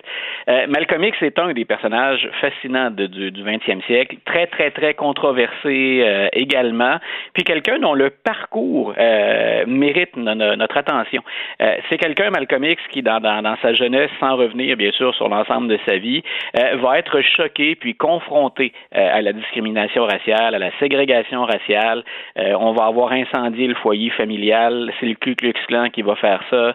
Son père est assassiné. Lui-même hmm. doit être placé dans un dans, dans, l'équivalent d'un orphelinat, d'une école, parce que on, sa mère est incapable d'assurer finalement la, la subsistance de la famille. Il va verser dans le crime et en prison, c'est là où il va être euh, euh, rencontré puis euh, approché par les membres de ce qu'on appelle les musulmans noirs, en particulier la, Nation of Islam, la nation de l'islam. Hmm. Et à partir de là, dans les années 50, il devient un des principaux porte-parole d'un mouvement qui est, je pense qu'on peut appeler ça comme ça, un mouvement nationaliste noir, puis un mouvement qui est très, très, très radical. Malcolm X lui-même va encourager à quelques reprises la violence. Et euh, là où on se rapproche de l'assassinat, c'est que dans les années 60, il fait de l'ombre littéralement à, sa formation, euh, aux, musulmans noirs, mais à la Nation of Islam en, particulier. Il est en froid avec le meneur Elijah Mohammed. Et quand il est assassiné en 1965, tout mène vers euh, une responsabilité qui serait celle des musulmans noirs ou de la Nation mhm. of Islam pour bien comprendre à quel point il est radical, avant d'effectuer un virage puis de devenir plus euh, middle of the road ou mainstream, hein, pour utiliser des expressions en anglais, euh, quand je dis qu'il est en froid, il fait de l'ombre à l'organisation, mais en même temps radical au point où, écoute, en 1963, quand JFK est assassiné, il va y aller d'une déclaration qui est euh, à la fois maladroite puis à la fois vraie. Le problème, c'est quand est-ce que tu le dis? Hein? Quel est le synchronisme? Est-ce que est-ce qu'on choisit son moment pour être provocateur? Parfois, on jette de l'huile sur le feu et on, augmente le risque. Grosso modo, ce qu'il dit, lui, c'est au moment où les Américains sont sous le choc, que plusieurs sont profondément chagrinés, lui dit, écoutez, il, est tout simplement hanté. Hein? en anglais, il avait dit, c'est les chickens coming home to roost. Grosso modo, c'est les Blancs ont été, puis le gouvernement des États-Unis, ils ont été violents. Euh, les Blancs sont violents. C'est un peu normal, grosso modo, que la violence revienne les hanter. Euh, on peut discuter de ça assez longtemps. Euh, le moment où il effectue cette, déclaration-là va choquer beaucoup de, de, gens. Et c'est là où on le met un petit peu sur la ligne de touche. Il va ensuite partir puis effectuer son pèlerinage à la Mecque et il va en revenir transformé. Il va créer sa propre organisation. Et c'est dans la foulée de, de, ce mouvement-là qu'il est donc assassiné à New York. Hein, il est en plein discours. Et la raison pour laquelle on ouvre le dossier présentement, c'est qu'il y a un policier qui euh, a vécu les événements, euh, qui détenait, semble-t-il, des, des, informations et qui dit euh, Moi, je, je, pense que les, les, services de police de New York puis le FBI étaient de mèche avec ça. Donc, on est, qu'on on est intervenu à certains moments, puis on n'est pas intervenu à d'autres, sachant ce qui allait se produire. Euh, Malcolm X avait reçu des menaces de mort à quelques, à quelques mmh. occasions. Et donc, cette lettre-là fait dire à la famille de Malcolm X aujourd'hui, nous, on veut réouvrir l'enquête parce qu'il y avait quand même un aura de mystère, comme comme c'est souvent le cas autour des, des, personnages des années 60. Là, on a on n'a jamais fini de discuter de l'assassinat de Kennedy, des deux Kennedy en fait, hein, de Malcolm X, de Martin Luther King. Donc, dans le cas de Malcolm X, il y avait quelques informations qui étaient troublantes. Donc, donc dans le fond, ils l'ont peut-être pas les autorités policières, je sais pas le FBI ou la CIA. C'est pas eux qui ont tué Malcolm, euh, Malcolm X, mais en tout cas, ils auraient pu lui sauver la vie puis ils l'ont pas fait. Ben voilà, puis ils en auraient même profité pour euh, arrêter ou écarter, par exemple, des services de sécurité. il avait des, des, des, bodyguards, des gardes du corps, Malcolm X. Donc, il semble qu'on en ait écarté deux qui auraient pu être très utiles euh, au moment où euh, il est il est assassiné. On sait aussi de ça, on est certain que Malcolm X était suivi par le FBI depuis les années début des années 50, 1950. il a osé dire, il avait écrit au président Truman, puis il avait osé dire qu'il était communiste. quand on se replace dans le contexte de la période. Hein. On est dans l'après-deuxième guerre mondiale, c'est la guerre froide, ça va être le macartisme, la chasse aux sorcières aux États-Unis. Euh, de s'identifier lui-même comme communiste, euh, ben, bien sûr, ça, a mis la puce à l'oreille des autorités. Donc, assurément, le FBI le suivait depuis un bon moment déjà, tout comme on a suivi aussi, il hein, faut s'en souvenir, euh, Martin Luther King. Et ce qu'on ce qu'on craint, c'est que dans les deux cas, leur message critique non seulement la discrimination, la ségrégation raciale, le racisme aux États-Unis, mais on en a aussi contre une redistribution de la richesse. Il faut se rappeler que, par exemple, dans le cas de Martin Luther King, on se bat à la fois pour l'égalité des Noirs, mais également contre la pauvreté, qui n'est pas que noire aux États-Unis. C'est un peu le cas euh, de Malcolm X aussi. Euh, bien sûr, lui, on le voit comme plus radical parce qu'il y a aussi l'idée du rejet hein, des, des, des, Blancs aux États-Unis complètement. quand on parle de hmm. nationalisme noir dans son cas, c'est euh, on, écarte hein, la, collaboration. Puis l'idée d'ailleurs de se tourner vers l'islam, c'est... c'est ça, c'est ça. Je voulais, je te, parler de ça, le rôle de Nation of Islam. On sait que Mohamed Ali aussi euh, a embrassé l'islam. Et en fait, ce qu'il disait, c'est que la religion chrétienne, que ce soit le protestantisme ou le christianisme, c'est une religion de blancs. Et la religion des noirs, c'est l'islam. Voilà. Et donc, on serait plus près de nos origines en nous tournant vers l'islam, mais c'est pas un islam non plus. Euh, quand on va sortir des États-Unis, on se demande d'ailleurs de quel islam il s'agit, mm. parce que c'est c'est euh, vraiment à la sauce américaine cette euh, cette religion. Et le, le dirigeant Elijah Mohammed à l'époque de Malcolm X est quelqu'un qui est controversé, à qui on va reconnaître par exemple des aventures extra-conjugales, mais avec des jeunes filles mineures. Et c'est une des choses que Malcolm X voulait révéler, dévoiler c'est une des choses contre lesquelles il en avait finalement que le, meneur des, de la Nation of Islam n'était pas lui-même à la hauteur du code d'éthique, du code moral. C'est très drôle parce qu'on a, on a fait les mêmes accusations à Martin Luther King, qui était, paraît-il, un méchant courageux aussi. Là. Voilà. Donc, euh, c'est non, je disais, le, personnage et le personnage est particulièrement euh, impressionnant pour nos, auditeurs, ceux qui sont à l'écoute. On a encore plusieurs des discours euh, de, de, de, Malcolm X sur YouTube. Et ce qui est intéressant, l'exercice, puis je le fais avec mes étudiants en classe, c'est aller écouter un discours et sortez-le de son contexte et dites-moi que ce que raconte Malcolm X est faux. Euh, il y en a un là où euh, il, discute de Martin Luther King, où il y en a un où il dit finalement pourquoi je me sentirais chez moi aux États-Unis? Si on considère la façon dont on est entré nous les Noirs aux États-Unis, puis dont on nous a privés de droits pendant des années. Et je répète ensuite toujours aux étudiants écoutez-le, c'est une leçon d'histoire.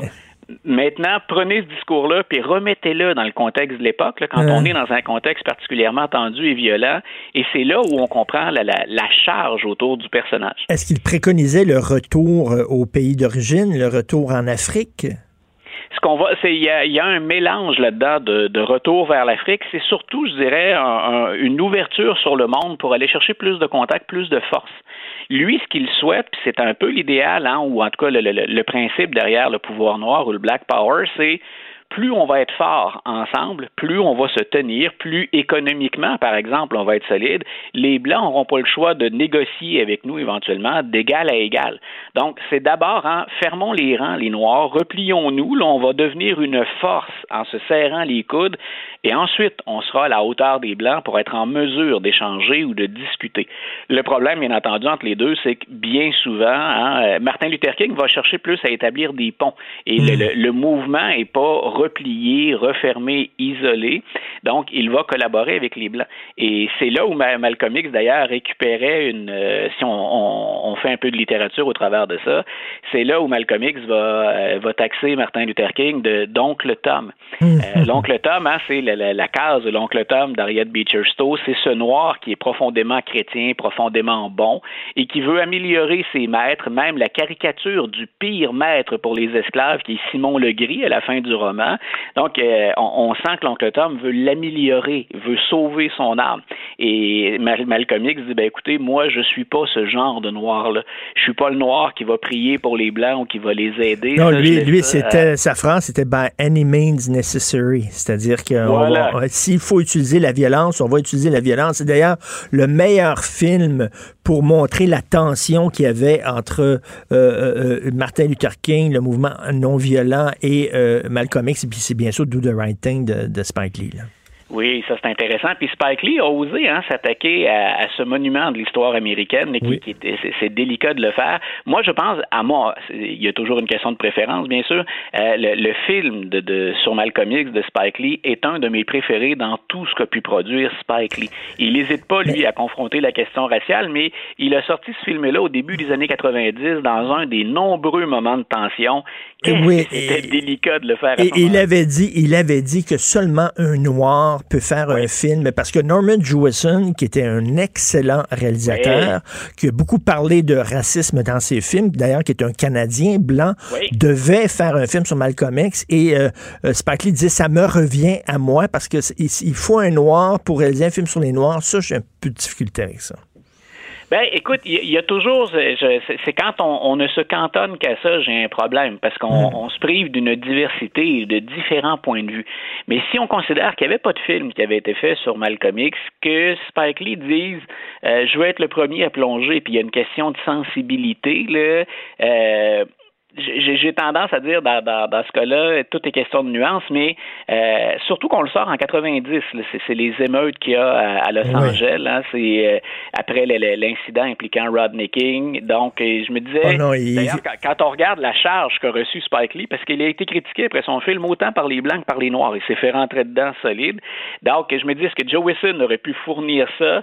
Euh, Bien sûr que Joe Wilson a le droit de faire un film sur sur Malcolm X, et qu'on ne va pas se limiter à un seul point de vue. Mais encore là, il y avait comme une question de contexte qui me fait hésiter un peu. Mais tu sais, le, meilleur film sur euh, Gandhi, c'était un Britannique blanc qui l'a fait, Richard Attenborough, mais c'était un excellent film. Mais euh, tu me donnes envie de retourner euh, voir le film de Spike Lee que j'avais pas vu. Merci pour ce cours d'histoire. J'avais l'impression d'être dans ta classe, dans le fond de la classe, t'écouter. Ah non, non, mais écoute, avec les interventions que tu fais, moi, je veux que tu sois en avant, Richard. Tu veux pas t'asseoir en arrière. Je te veux dans la première rangée. un jour, je vais me déguiser, je vais mettre une perruque et une fausse moustache, puis je vais aller assister à un de tes cours, je te le dis, là. Merci. La porte, est ouverte. Merci, Luc, la liberté. Merci beaucoup. Salut. Bye, bonne journée. La chronique argent. Une vision des finances pas comme les autres. On parle avec Yves Daou, directeur de la section argent du Journal de Montréal, Journal de Québec, et on va aussi euh, parler bien de le fameux voile d'identité pour la PCU. Là. Euh, Richard, euh, on avait dit depuis le début, l'équation, vol d'identité plus PCU, là, ça va coûter des milliards aux contribuables. Ben, ça, c'est un exemple vraiment concret. TVA Nouvelle et le journal, hier, on parlait à une famille de Boucherville dont euh, l'un des enfants là, est atteint du trouble de, de, l'autisme, mais ils sont trois, trois enfants dans la famille et eux autres ont fait euh, l'objet d'un vol d'identité et ils vivent l'enfer depuis neuf mois. Donc, eux autres, ce qui est arrivé, là, c'est qu'ils ont reçu une lettre par la poste qui leur disait euh, avec votre NIP, vous pouvez accéder à votre compte en ligne chez Service Canada pour recevoir la PCU. Puis là, par la suite, ils ont reçu des chèques, évidemment, qui n'étaient pas pour eux autres. Et donc, ils, ont auraient reçu 12 000 en PCU, puis les enfants se sont fait réclamer pour chacun des enfants de 1000 à 2000 en leur nom chacun, ce qu'ils n'ont jamais reçu. Et donc, évidemment, là, évidemment, le Service Canada, le gouvernement leur réclame évidemment de, payer de, l'impôt là-dessus. Mais ce qui est encore pire, c'est que ces fraudeurs-là, sans scrupules, évidemment, ils ont pris leur identité, puis là, ils se sont fait ouvrir des cartes de crédit chez Capital One Canadian Tire, euh, des comptes de cellulaire. Ah ouais. Euh, écoute, puis là, imagine-toi, le, défi de, cette famille-là, comme n'importe qui qui vit ça, c'est de rapidement de fermer tous ces comptes-là. Ben oui. D'identifier. Euh, puis évidemment, quand tu as un enfant qui est autiste, c'est un peu plus compliqué, parce que la, jeune fille, elle avait 18 ans, mais il faut que tu aies son consentement pour être, pour qu'elle puisse parler directement à Service Canada, etc. Écoute, Oh my God, mais en l'enfer.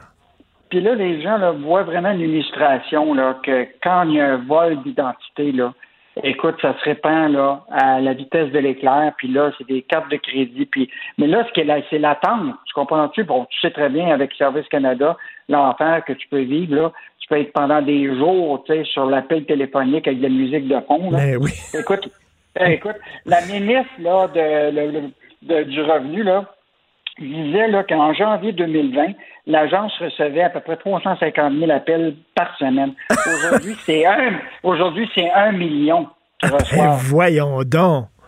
Comment tu penses qu'ils vont répondre à tout ça? Un million d'appels. Hein, puis oublie pas, on est en période de pandémie. Là, au fédéral, comme dans bien des secteurs, là, les fonctionnaires, c'est peut-être euh, télétravail, mais c'est peut-être télé pyjama puis télé dodo. Là. Ça fait que euh, pas sûr qu'ils vont répondre rapidement. Regarde, euh, tu vois l'enfant ce matin pour réserver une chambre d'hôtel dans une quarantaine. Elle m'a dit, là, euh, ils vont dire, votre appel est important pour nous pendant très, très longtemps. Tu veux nous parler du régime des rentes du Québec?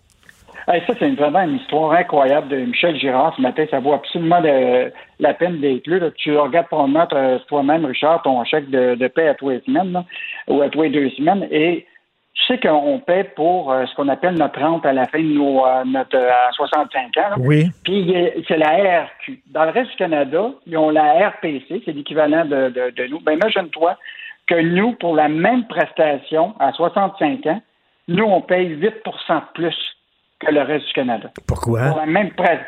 Écoute, on- on a posé la question à 10h36 hier, on n'avait toujours pas la réponse en fin de journée sur un enjeu qui est quand même important écoute, on, on payerait 1,4 milliard de plus que le reste du Canada pour notre rente de, retraite au Québec. Ça, écoute, ça, ça tient pas la route, là. Ben, c'est, sur ans, c'est parce qu'on est distinct. On est distinct des autres. Ah, ben, ouais, ben oui, sur, 10, ans, là, la, prestation, la rente que tu recevrais a augmenté de 25 %. mais ta cotisation là, elle a augmenté de 54 sur 10 ans. Écoute, il y a quelque chose qui ne marche pas, là. Fait qu'on a posé des questions à la RQ aujourd'hui, parce que je te rappellerai qu'on est 4 millions à cotiser euh, par année, là, à- de, de, de travailleurs, là, qui est payé à moitié par l'employeur, à moitié par, euh, par, euh, par, par nous-mêmes, là. Et, euh, mais euh, là, on a posé des bonnes questions. Ça n'a aucun bon sens qu'on paye 8% de plus pour le reste du Canada, alors Ben. qu'on a la même prestation. Mais c'est sûr que ça n'a pas de bon sens. Rapidement, en terminant, la bataille pour euh, les, talentueux au Québec. Alors ça, c'est un enjeu. Là. Euh, on veut créer de la richesse au Québec, mais quand on crée la richesse, ben, le problème, c'est que nos compagnies sont achetées par les Américains. Là. Euh, donc, tu as un gars qui s'appelle Chris Arsenault, qui est à la tête d'une société de capital de risque qui s'appelle Innovia Capital. Puis lui, il dit le danger qu'on a actuellement, c'est qu'on investit dans nos talents, dans nos cerveaux. Puis à un moment, ben, après deux, trois ans, une fois qu'on a fait ça, écoute, ils se font racheter par les Américains, puis on perd ce talent-là. Fait que euh, je pense que c'est un, un, un cri d'alarme d'une société de capital de risque, parce qu'il connaît ça quand même. C'est lui qui a investi dans qui a parti euh, des sites, là, des Hopper, Lightspeed, de Luxury Retreat, euh, beaucoup de, de start-up au, euh, au Québec. Là. Et euh, puis on parle de, de milliards investis. Là. Et, euh, et donc, c'est un, cri d'alarme que je pense qu'il vaut la peine de- de- d'écouter. Euh, mais je pense que ce qui va être important au Québec, c'est quand on donne des crédits d'impôt en recherche et développement à nos entreprises, là, puis qu'on paye pour les salaires, il faudrait au moins s'engager à ces gens-là que s'ils sont vendus aux Américains, qu'ils remboursent aux Québécois ou à l'État, Ben qui oui. vont avoir de, tu sais, ou euh, s'assurer que s'ils reçoivent des crédits d'impôt, ils ne peuvent pas vendre l'entreprise avant au moins 10 ans. tu sais. Ben oui, ça il me semble que c'est en moindre des choses, effectivement. Là. Euh, sinon, ça n'a pas de sens, on perd notre argent. Merci beaucoup. On va lire ça, bien sûr, aujourd'hui dans la section argent. Merci, Yves Daou. Salut, Richard. Salut. Pour une écoute en tout temps, ce commentaire d'Yves Daou est maintenant disponible dans la section balado de l'application et du site cube.radio. Tout comme sa série balado, mêlez-vous de vos affaires. Un tour complet de l'actualité économique. Cube Radio. Radio. Si c'est vrai qu'on aime autant qu'on déteste, Martineau, C'est sûrement l'animateur le plus aimé au Québec. Vous écoutez Martineau. Cube Radio. Alors, euh, comme tous les jours, je parle avec Claude Villeneuve, chroniqueur au Journal de Montréal, Journal de Québec. Claude, tu te souviens probablement, il y a quelques années, à TVA Nouvelle, il y avait la bonne nouvelle GM avec Jean Léveillé. oui, ça, ça nous montrait toujours une entreprise qui allait bien, là, ou Oui. euh, bois brillant ou quelque chose de même. Oui, parce qu'on se disait, les, les, les, les- les bulletins d'information, c'est toujours ce qui va mal. Fait qu'il va avoir la bonne nouvelle GM. Alors là, ça va être la bonne nouvelle GM de Claude Villeneuve. Oui, tout à fait, parce que en plus, Richard, nous, c'est connu, les chroniqueurs, on n'aime pas les trains qui arrivent à l'heure. Non.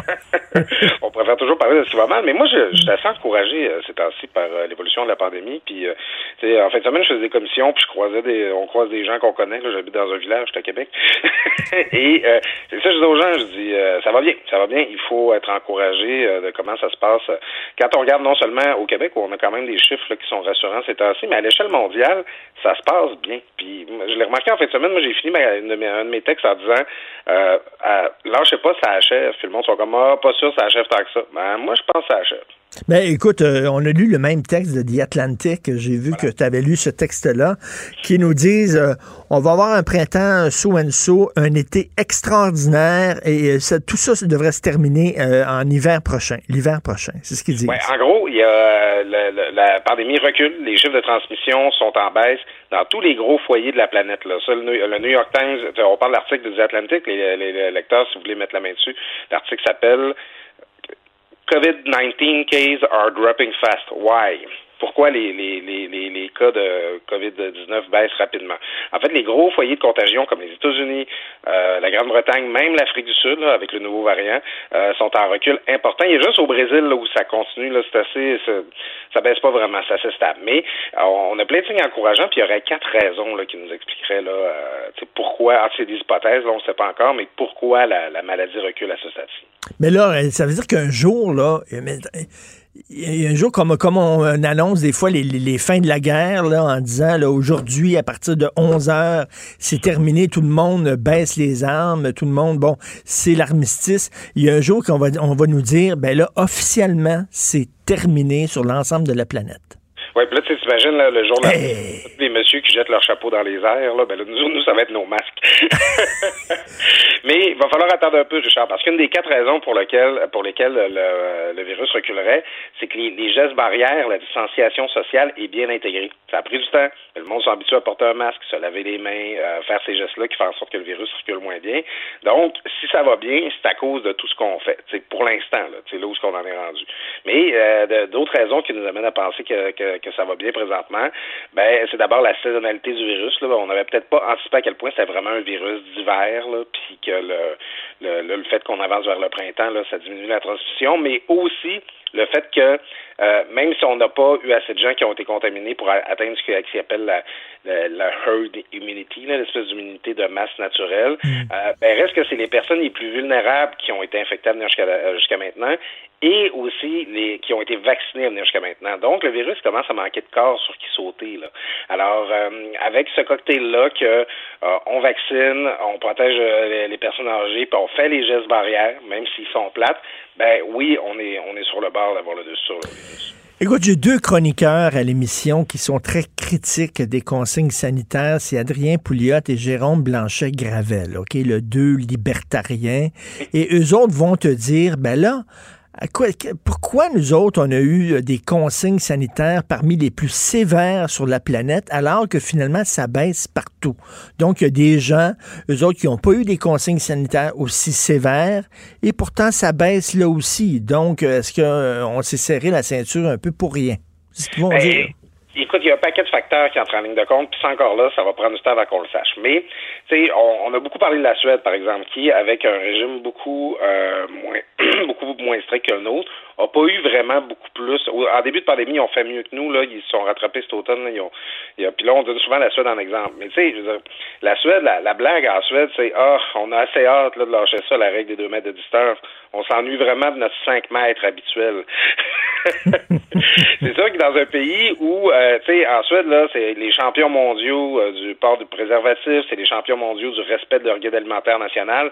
C'est un, peuple qui est super observant de directives sanitaires, même quand elles sont pas imposées. Alors, euh, tu sais, ça, c'est l'exemple de la Suède. Si tu regardes d'autres pays, où ce que ça va avoir joué, les, pays où il y a une forte proportion de la population qui est en CHSLD, en nursing home, pour parler dans un terme plus plus commun à l'échelle mondiale, euh, ben ils ont été plus affectés par la crise. C'est le cas du Québec. On, l'a vu au Canada. Là, on est les plus affectés au Canada par la COVID-19. On est aussi la population au Canada comme, qui ont la plus grande la plus grande partie de leurs personnes âgées qui sont dans des dans, dans des foyers d'infection. Alors, tu sais, euh, à, à, la à la fin, il y a, il y a cette hypothèse-là, c'est que les pays qui ont adopté les mesures les plus strictes, c'est peut-être aussi parce que c'était les pays les plus maganés en partant. Donc, c'est peut-être pour ça que si tu compares, tu verras pas une grosse différence d'un pays à l'autre qui est, en, vertu à tout le moins des règles qui ont été imposées. Donc, l'hiver prochain, mais tu sais qu'il y, a un danger à dire, on, s'en va vers le mieux, euh, euh, on va s'en sortir, dans quelques mois, c'est fini, c'est que les gens relâchent trop vite. Ben, en fait, c'est ça. C'est que ce qu'il faut marteler, c'est que ça va bien à cause de ce qu'on fait. Ça va bien parce qu'on fait les bonnes choses présentement. Si on arrête de les faire, ça va arrêter de bien aller. Ça, c'est la première chose. La deuxième chose, ben, c'est que c'est ça. Là, on va progresser vers la vaccination. Plus ça va aller, plus le danger va diminuer. Euh, tu sais, moi, je, je, vois, il y, a des gens là qui. Euh, dans notre animateur de radio préféré à Québec, le Jeff Fillion, qui, qui dit c'est ainsi que les, nos droits ne reviendront jamais, qu'on va rester pris là, avec les règles qu'on a présentement? Ben. Ben non. Quand il y aura plus de cas, là, politiquement, le gouvernement ne sera pas capable de nous maintenir là, en cabané. Mais non, mais quel est, quel est l'intérêt de dire, hey, on va les maintenir en cabané pour que l'économie plonge? Quel est l'intérêt d'un gouvernement de dire, hey, c'est le fun, ça? Il y a des entreprises qui ferment, il y a des gens qui perdent leur emploi. C'est niaiseux de dire ça. C'est Ouais, en fait, y a des gens qui ont passé leur vie à, à dire que le gouvernement il voulait nous saigner avec les impôts. Puis là, il- le gouvernement il serait satisfait d'une situation où euh, il il perçoit moins d'impôts que jamais. Tu sais, oui. tu sais, faut, faut être réaliste. là. Il y a personne qui aime ça le contexte que c'est, puis où on est présentement. Puis, tu sais, sachez que les personnes qui, euh, qui, qui, qui nous imposent ces règles-là, ben ils subissent eux aussi, elles aussi, là, tu sais, ces personnes-là. Là, tu sais, François Legault peut pas prendre une bière avec son ami Rob Ford sans que Ben euh, sans, sans que Doug Ford sans qu'il se fasse chicaner parce qu'ils sont trop proches. Alors, à, à un moment donné, euh, tu sais, tout le monde est tanné de ça. Tout le monde a hâte de passer à autre chose. Puis, faites-vous-en pas, là, la réalité politique est escalée. Les gouvernements aiment ça être populaires. Dès qu'ils vont pouvoir les Ben oui. Vont le faire. Ben oui, slacker ses complots. là. Jeff Fillion le dit des bêtises, mais avec aplomb. Ça, tu sais, quand tu l'écoutes, ça, ça, ça a bien du bon sens, mais quand tu grattes un peu, quel est l'intérêt d'un gouvernement de continuer à, à confiner le monde et à sacrer l'économie à terre? Ça tient pas de bout. Merci beaucoup, Claude. On se reparle demain. Salut Richard, à bientôt. Vous écoutez Martino. Vous venez de vous connecter en direct sur Cube Radio? Pas de stress. Tout est disponible en balado sur l'application ou le site cube.radio. Alors, je parlais tantôt de Justin Trudeau hein, quand on lui demande s'il y a vraiment un génocide en Chine. Sa réponse est exactement ça. Donc, euh, un petit manque d'éthique ici. Nous allons en parler avec René Villemur. René Villemur, il est éthicien, président fondateur d'Ethicos, qui est avec nous. Bonjour, René Villemur. Bonjour. Salut René, tu as publié un texte très intéressant en disant euh, est-ce que Justin Trudeau a tué l'éthique? Tu trouves que c'est un quand il parle, il se présente comme un, un premier ministre très moral, très compatissant, très généreux, le cœur sur la main. Mais lorsqu'on voit ses actions, on peut se poser des questions. Oui, on demeure perplexe parce que, bon, jusqu'à maintenant, M. Trudeau a eu quand même trois enquêtes qui ont été déclenchées contre lui par le commissaire à l'éthique. Deux de ces enquêtes-là ont donné, euh, ont donné lieu à un blanc, mais la troisième, on l'attend bientôt. Le, le fait même que ces enquêtes-là aient à être déclenchées est une honte.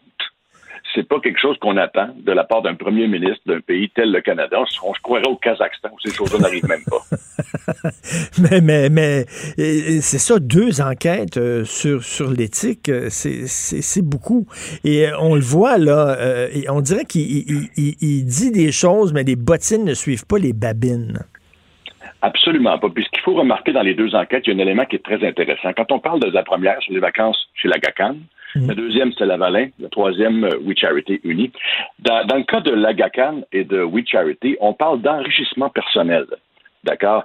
Justin Trudeau et sa famille ont bénéficié des vacances chez la GACAN. Et dans le cas de We Charity, on a sa femme, sa mère, son frère qui ont bénéficié financièrement directement. Donc ça, là, c'est ajouter le tort à l'affront. C'est pas juste un oubli ou une maladresse, là. Il y a un enrichissement personnel et c'est pour cette raison-là que le Code d'éthique et de déontologie des députés, des, élus, existe, pour que ça n'arrive pas. Mais ce qui est décourageant là-dedans, et toi, pour euh, comme éthicien, ça doit te décourager, on dirait que ça ne colle pas, ça lui colle pas à la peau. faut dire qu'il signe des chèques à, tout le monde, donc les gens sont, très contents de recevoir la PCU. Mais euh, il me semble que trois, euh, trois manquements à l'éthique comme ça, ça devrait avoir, il un coût politique. Or non, s'il y avait des élections, il serait réélu les doigts dans le nez. Probablement, et c'est malheureux parce que je pense que les gens sous-estiment ce- ce- l'importance de telles blâmes. Sur le plan international, le Canada perd des plumes parce qu'on a l'air d'une république de bananes. Et puis, moi, quand je regarde l'ensemble de la situation, puis on nommait le, justement le génocide hier, on dirait que M. Trudeau est inapte à gouverner. C'est simple. On dirait qu'il n'y a pas ce qu'il faut en termes de, de, de, de, de fortitude morale, on dirait, de force de caractère. C'est, il, il dit une chose à son contraire, euh, il ne suit pas ce qu'il a déjà dit. Franchement, moi, je, je- ça- sans faire un point politique, je trouve que c'est désolant. Et euh, il y a un rapport en 2019 affirmant que les Autochtones étaient victimes d'un génocide au Canada. Le mot est très fort. Et lui, il a dit oui, c'est vrai. Tout de suite, là, il a dit c'est vrai, il y a un génocide envers les Autochtones, les Premières Nations. Or, là, en Chine, il y a des exactions épouvantables, des viols collectifs, des gens qui sont envoyés dans des camps de concentration. Nations en 2021 et il hésite à utiliser le mot génocide. Donc, il utilise un mot génocide qui est beaucoup trop fort pour ce qui se passe aux Premières Nations au Canada. Et alors que le mot fit parfaitement avec ce qui se passe en Chine, il l'utilise pas. Non, parce qu'en Chine, il vote pas ici. oui. non, mais c'est vrai que son utilisation du mot génocide est, très libre, euh, en effet. Et puis, il, ne euh, semble pas comprendre. D'ailleurs, il était pris hier avec la motion, hein, parce que tout le monde a voté euh, pour la motion. Lui et ses ministres votent contre. S'il votait pour, il était pris avec le, dirigeant chinois. S'il vote contre, il est pris en contradiction. Franchement, il, s'en sort souvent. Je dois avouer que ça lui glisse sur le ben dos. Mais je pense que la population devrait réagir un peu plus fortement que ça. On est capable d'être gouverné par mieux. Écoute, je veux profiter de ta présence ici parce que moi, je trouve ça intéressant, un éthicien professionnel. Et, toi, René euh, Villemur, c'est que tu te dis euh, de plus en plus, les gens vont se poser des questions d'éthique. Par exemple, dans la pandémie, qui ont guéri, qui on, qui on soigne, qui on ne soigne pas? Est-ce qu'on devrait euh, soigner des gens qui sont à la fin de leur vie, etc. Bon, ces questions d'éthique-là, on va s'en poser de plus en plus. Oui, on s'en pose de plus en plus parce que les décisions qui sont à prendre sont euh, des décisions difficiles. Et puis, les gens s'intéressent quand même à ce qui se passe en public un petit peu plus. La, lorsque j'ai débuté il y a une vingtaine d'années, on avait recours à un éthicien que lorsqu'il y avait un scandale. Aujourd'hui, on préfère comprendre. Fait le rôle de l'éthicien, c'est d'aider à comprendre la société. Je l'ai fait beaucoup avec les, euh, la pandémie, les docteurs qui sauvaient tout ça durant l'année dernière, mais c'est d'aider à comprendre et permettre aux gens de décider avec euh, un éclairage. Et est-ce que tu trouves que l'éthique va être de plus en plus important? C'est-à-dire que les gens, si on demande maintenant à ce que nos entreprises ne fassent pas seulement de l'argent, mais se comportent aussi de façon morale, est-ce que tu trouves qu'il va y avoir une pression de la part des gens, justement? Ben, le défi, c'est de, de, passer de l'éthique euh, de vitrine à l'éthique réelle, parce que ça, on en voit beaucoup. Mais l'année mm. passée, on a réalisé un, sondage sur les, les, milléniaux, le futur et l'éthique, donc dans 42 pays. Et puis, les milléniaux, pour eux, c'est quelque chose qui leur tient à cœur pour choisir leur employeur, les produits qu'ils consomment et même leurs amis.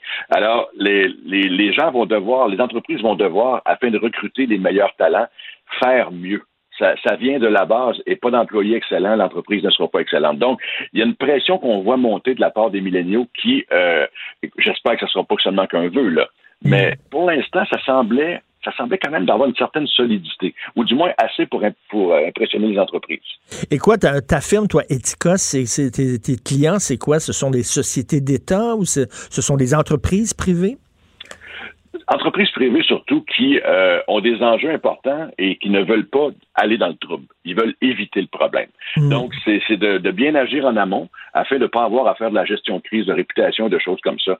Et puis, les, les gens qui ont compris ce à quoi servait l'éthique, c'est pas pour punir, c'est pour ne pas que le mauvais geste se commette. C'est ça. Toi, tu es là pour justement qu'il n'y ait pas besoin à un moment donné d'appeler une firme en disant il faut que je spinne ça parce que je suis en crise, j'ai besoin d'un gestionnaire de crise. Toi, tu dis tout est en amont en disant ben si tu te poses avec moi, on va s'asseoir, on va voir tes problèmes éthiques qui, qui risquent de se poser avec ton entreprise et tu vas régler ça avant d'être dans le trouble définitivement, s'il y avait eu, ben, par exemple, j'avais été au gouvernement fédéral, ben la Lavalin, et puis We Charity, ça ne serait pas arrivé. Mais il me semble, ils devraient, ils n'ont pas des gens, justement, qui devraient s'occuper d'éthique dans, les gouvernements?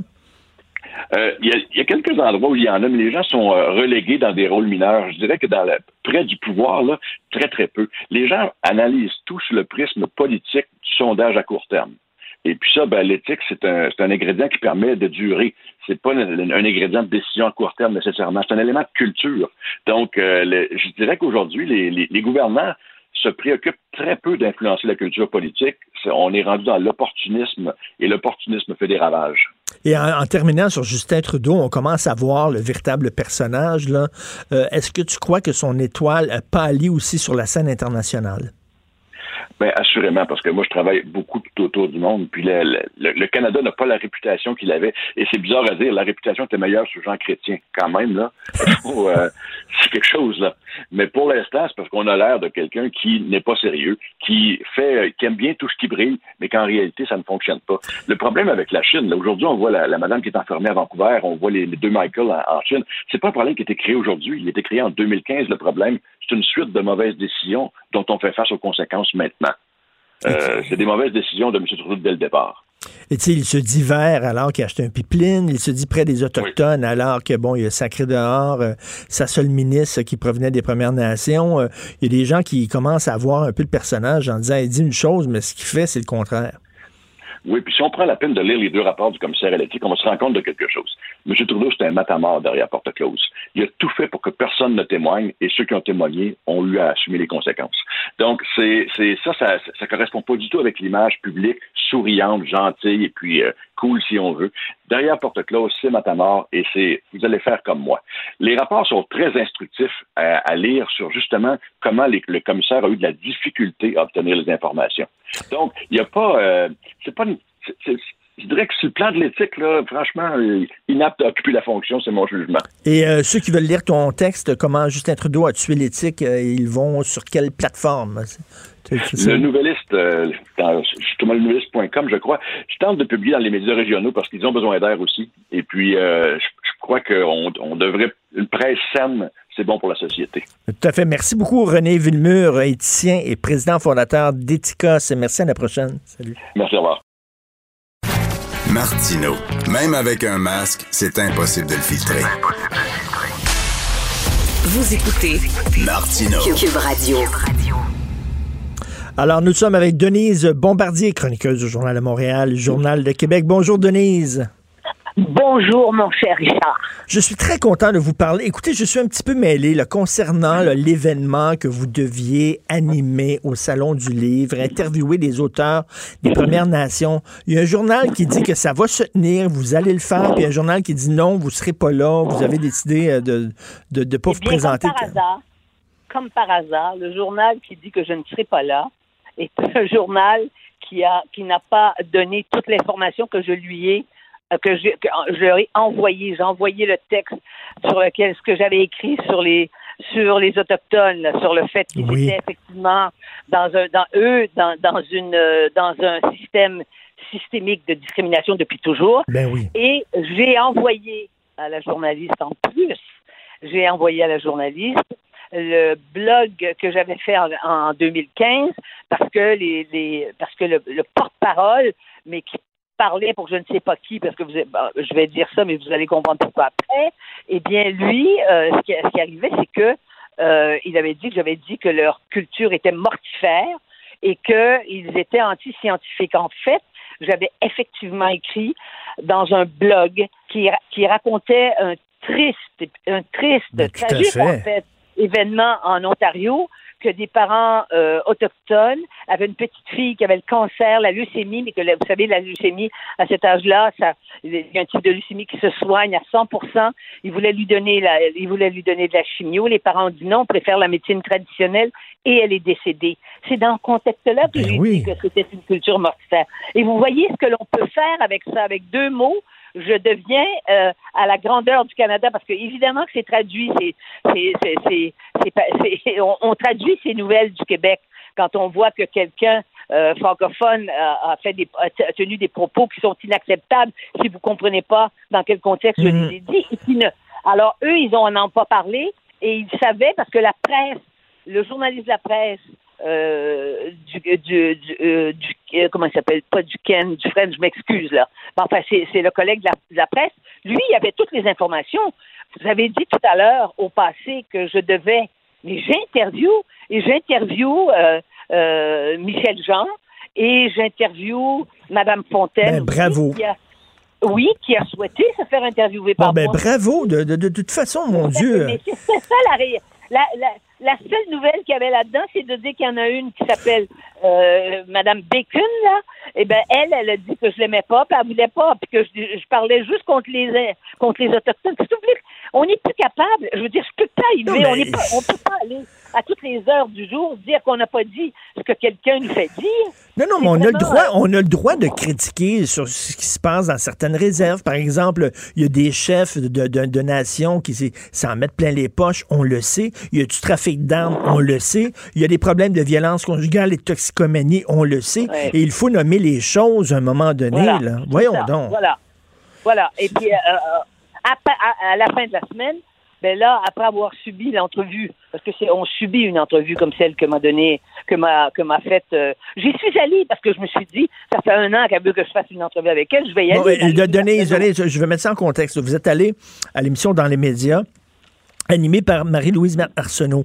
Il- moi, ils me harcèlent, ils me harcèlent. Ils veulent que j'aille. Moi, je veux pas aller à cette émission-là. Ça ne donne strictement rien. C'est un tribunal d'inquisition. Ça ne donne rien. Je dis que pourquoi j'irais là? Qu'est-ce que, qu'est-ce que ça, ça me donnerait à moi d'aller là? Je vais vous apporter des codes d'écoute parce que j'imagine si vous m'invitez, c'est parce que vous savez que les gens vont regarder. Je vais aller là et vous allez être trois à me cogner sa tête à coups de bande de baseball. Je n'ai pas intérêt. Et quand j'ai su que vous y allez, j'ai dit, bon, soit elle est très courageuse, soit elle est très naïve, Denise. Non, je suis pas naïve. Je sais qui je suis et euh, plutôt que de continuer à entretenir des, des, des euh, ce qu'elle qu'elle ce qu'elle pense, eh ben je me suis dit je vais y aller et puis euh, vous savez, euh, je suis plus impatiente que vous, Richard. Disons que c'est aussi une question d'âge et là je me suis dit ça suffit. Ah, vous avez vous l'avez vu quand même l'entrevue que j'ai faite, hein? Ben oui, mais eh ben, il faut que vous sachiez qu'il y a 17 minutes et que ça a été 47 minutes. Elle a fait ça durant 47 minutes.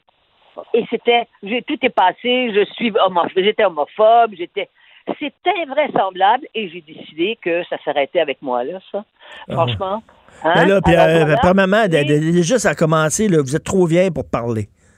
C'est ça qu'elle a dit, là. Non, commencez par dire l'âge.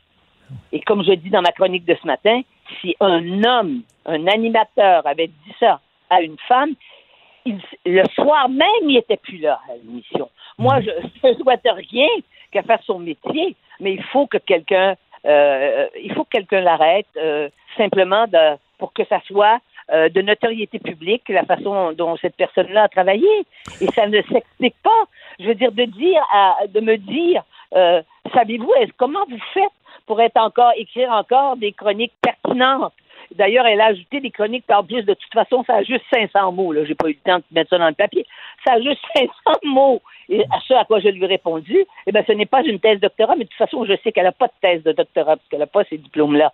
Alors, donc, euh, voilà. Eh ben, il fallait que- à un moment donné, il faut que ça s'arrête. Il faut que quelqu'un. Mais vous savez qu'elle. Il faut aller. Je me suis dit, elle s'est calmée depuis le temps. Elle, elle- il y a 25 ans, elle est venue sur un plateau intervenir en direct avec la avec euh, la connivence de la réalisatrice qui était son amie. Elle est elle a en quelque sorte kidnappé le plateau en direct pour venir me dire que je l'avais je, je l'avais méprisée, que j'avais dit qu'elle elle lisait pas mes livres parce qu'elle m'avait in- interviewé sur un de mes livres. euh, et qu'elle était venue chez moi puis qu'elle voulait visiblement entrer dans la maison. C'était au, au printemps.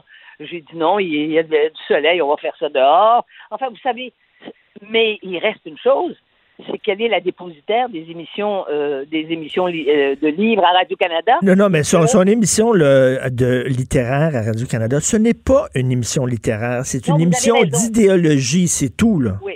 Non, mais vous avez raison. Ben maintenant, c'est su. Hein, maintenant, c'est su à la grandeur. De toute façon, quand je vois la réaction ce matin, ça a commencé, je vais vous dire, moi, je me lève tôt, vous le savez. À 5h30 du matin, ça commençait euh, à, tomber et il y avait des gens qui, qui mon, mon- qui l'avaient lu déjà. Il y, a, il y a beaucoup de gens qui se lèvent tôt pendant la pandémie et, euh, et, ça n'arrête pas. Voilà. Et puis dans ce cas-ci, euh, je veux dire, tout le monde est choqué. On ne peut. Mais il y a une chose qu'il faut dire, c'est qu'il y a un lien entre ce comportement-là et une façon de percevoir les personnes âgées dans la société québécoise. Moi, je le sais, j'ai vécu plusieurs années en France. Je vis une, pa- une partie de la de durant l'hiver, je vis en, en- aux États-Unis, mais et j'ai des amis américains.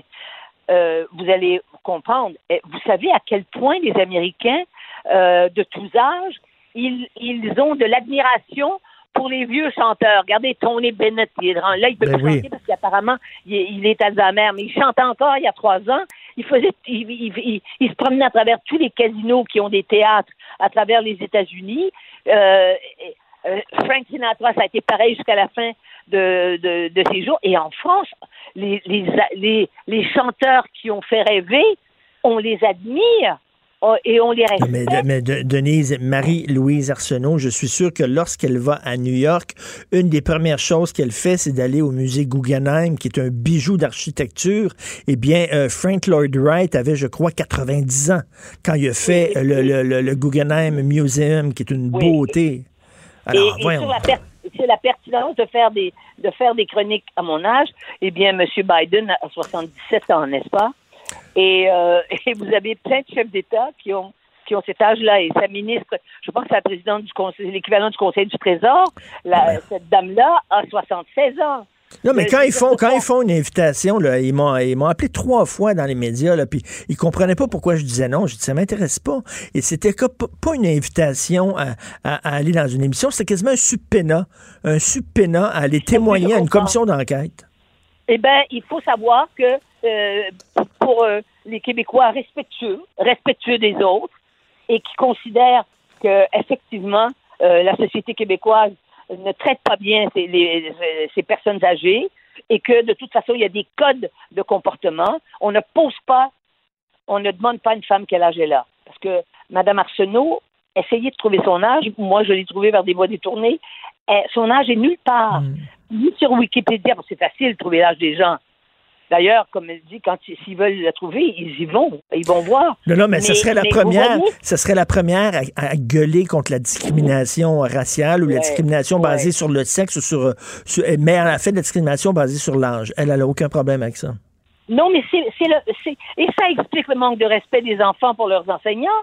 Les enfants qui qui envoient, vous savez quoi, euh, leurs enseignants en classe. Je veux dire, ils ont- ils n'ont pas reçu une certaine éducation au respect des, des, des gens qui sont plus âgés qu'eux. Hein?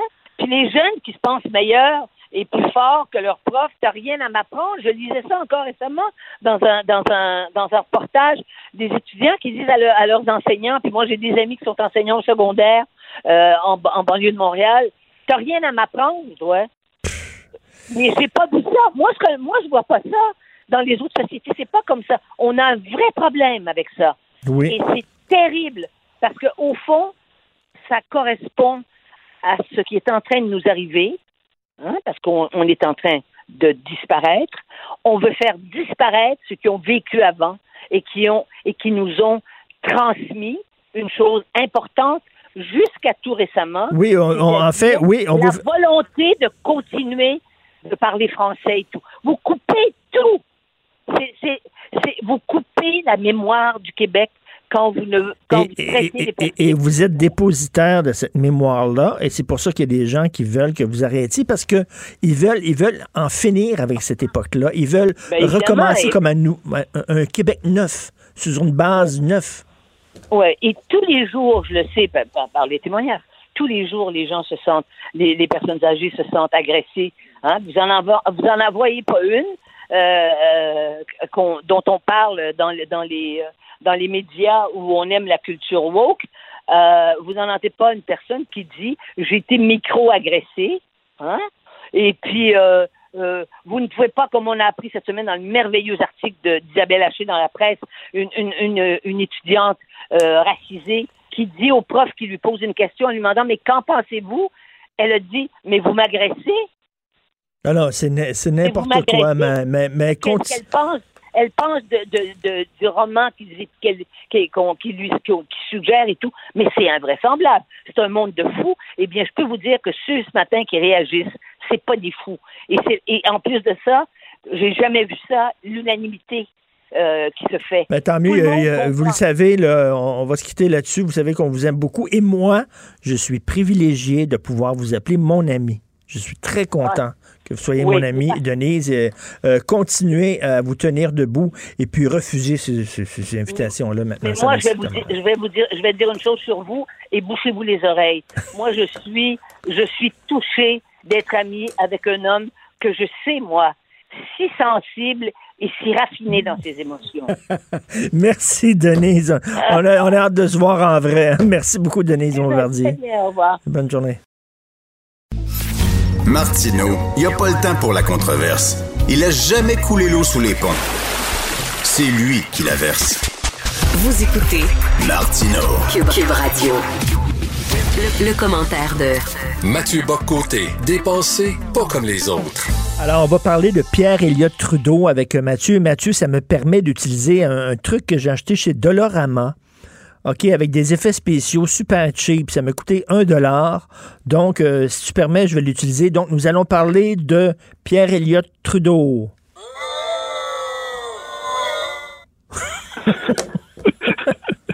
oui, mais ça, correspond à peu près à mon état d'esprit. Non, j'ai lancé la qui est sortie aujourd'hui dans Radio-Canada, euh, qui euh, d'un document d'archives de 1976, des archives déclassifiées du département d'État américain, si je ne me trompe pas. Et on apprend que Trudeau, en 76, après l'arrivée du Parti québécois au pouvoir, les souverainistes, René Lévesque, prennent le pouvoir pour une première fois, les, Trudeau veut prouver que, veut déstabiliser le régime, le, le, le, gouvernement souverainiste, veut déstabiliser le Québec, veut créer des conditions pour que les Québécois ne, redoute l'indépendance, la meilleure manière de faire ça, c'est de créer de l'instabilité économique. Donc, que souhaite-t-il faire? Il souhaite provoquer lui-même l'instabilité économique. Il souhaite augmenter les taux de chômage de 10 à 15 à 20% pour créer une situation de détresse économique. Il va notamment demander Paul Desmarais de Power Corporation, mais quelle surprise! Mais quelle surprise! Il va demander à, Power Corp de Desmarais de conserver une activité de façade au Québec, mais de transférer beaucoup d'emplois à l'extérieur du Québec et de transférer des activités. Pourrait être capable de diminuer justement l'activité économique québécoise. Euh, on comprend, on comprend dès lors que Trudeau, ce qu'il souhaite, pour punir le choix démocratique des Québécois qui venait d'élire le petit René Lévesque, il veut euh, blesser, il veut mutiler économiquement les Québécois, à la fois pour les punir et pour créer une condition qui serait défavorable à la souveraineté. Mais, attends, attends une minute, mais Mathieu, ce que tu me dis, là, c'est une théorie du complot ou c'est fondé? Non, non, non, je crois que c'est l'ambassadeur américain qui rapporte ces propos-là dans son euh, les câbles diplomatiques. Puis là, il c'est pas une théorie du complot, à la rigueur, euh, comme je me disais, le drame de la théorie du complot, c'est qu'il nous faut oublier que quelquefois il y avait d'authentiques conspirations. Et euh, il y en a des conspirations quelquefois dans l'histoire, et là, c'est ben, c'est pas une conspiration, c'est simplement de la politique. C'est la raison d'État. C'est la raison d'État du Canada qui se dit nous allons nous maintenir, nous allons maintenir la fédération à tout prix. L'indépendance du Québec, il ne faut pas que ça se fasse. Donc, qu'est-ce qu'on va faire pour que ça se fasse pas? Eh bien, c'est ce que on va quelquefois, c'est en 1970, hein, euh, avec la crise d'octobre. On dit souvent la blague qu'il y avait presque autant de felkistes que d'infiltrés de la, de la GRC dans la FLQ. C'est un peu exagéré, mais pas tant que ça. Euh, on va euh, faire ce qu'il faut pour intimider les Québécois, faire des campagnes d'intimidation idéologique. Oh, il y a eu le scandale des commandites après 95. On va acheter une partie de l'élite à gros frais pour être capable de corrompre d'une certaine manière financièrement et moralement une partie de nos élites. On va faire des politiques qui, sans être directement corruptrices, cherchent à détourner nos élites on peut se rappeler de tout le débat sur les, les du Canada, les bourses du millénaire, il y a quelques, il y a une, quinzaine d'années, une vingtaine d'années. Et là, il y a Trudeau qui se dit clairement, qu'est-ce qu'on peut faire? Eh bien, on va déstabiliser économiquement le Québec. On va faire ce qu'on peut. Alors, ensuite, dans quelle mesure ça fonctionne, c'est autre chose. Mais l'intention, alors je cite le, câble diplomatique qui est, euh, qui est dans le, télégramme du, euh, du, de l'ambassadeur. Euh, Monsieur Trudeau, Trudeau suggère de rendre les choses aussi difficiles que possible pour le Québec, écrit l'ambassadeur. Monsieur Desmarais, dont les entreprises emploient 48 000 personnes au Québec, pense que Monsieur Trudeau veut qu'il laisse intactes les structures organisationnelles de son entreprise dans la province, tout en transférant dans le reste du Canada autant d'opérations et d'investissements que possible. L'idée serait de faire passer le taux de chômage provincial de 10 à 15 ou même à 20% l'année suivante signé l'ambassadeur américain à qui Trudeau a parlé et avec qui il parlait de la situation du Québec.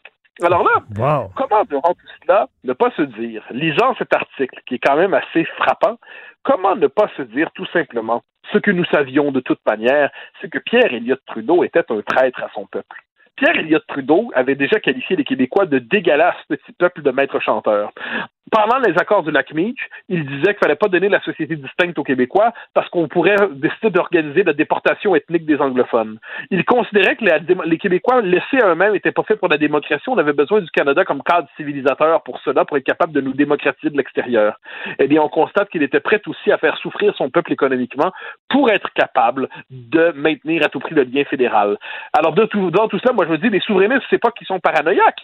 Les souverainistes sont pas assez méfiants. Les, les, depuis 50 ans, les Québécois ont cru qu'ils débattaient démocratiquement entre eux de leur avenir politique. Il y avait des souverainistes, des fédéralistes, des autonomistes.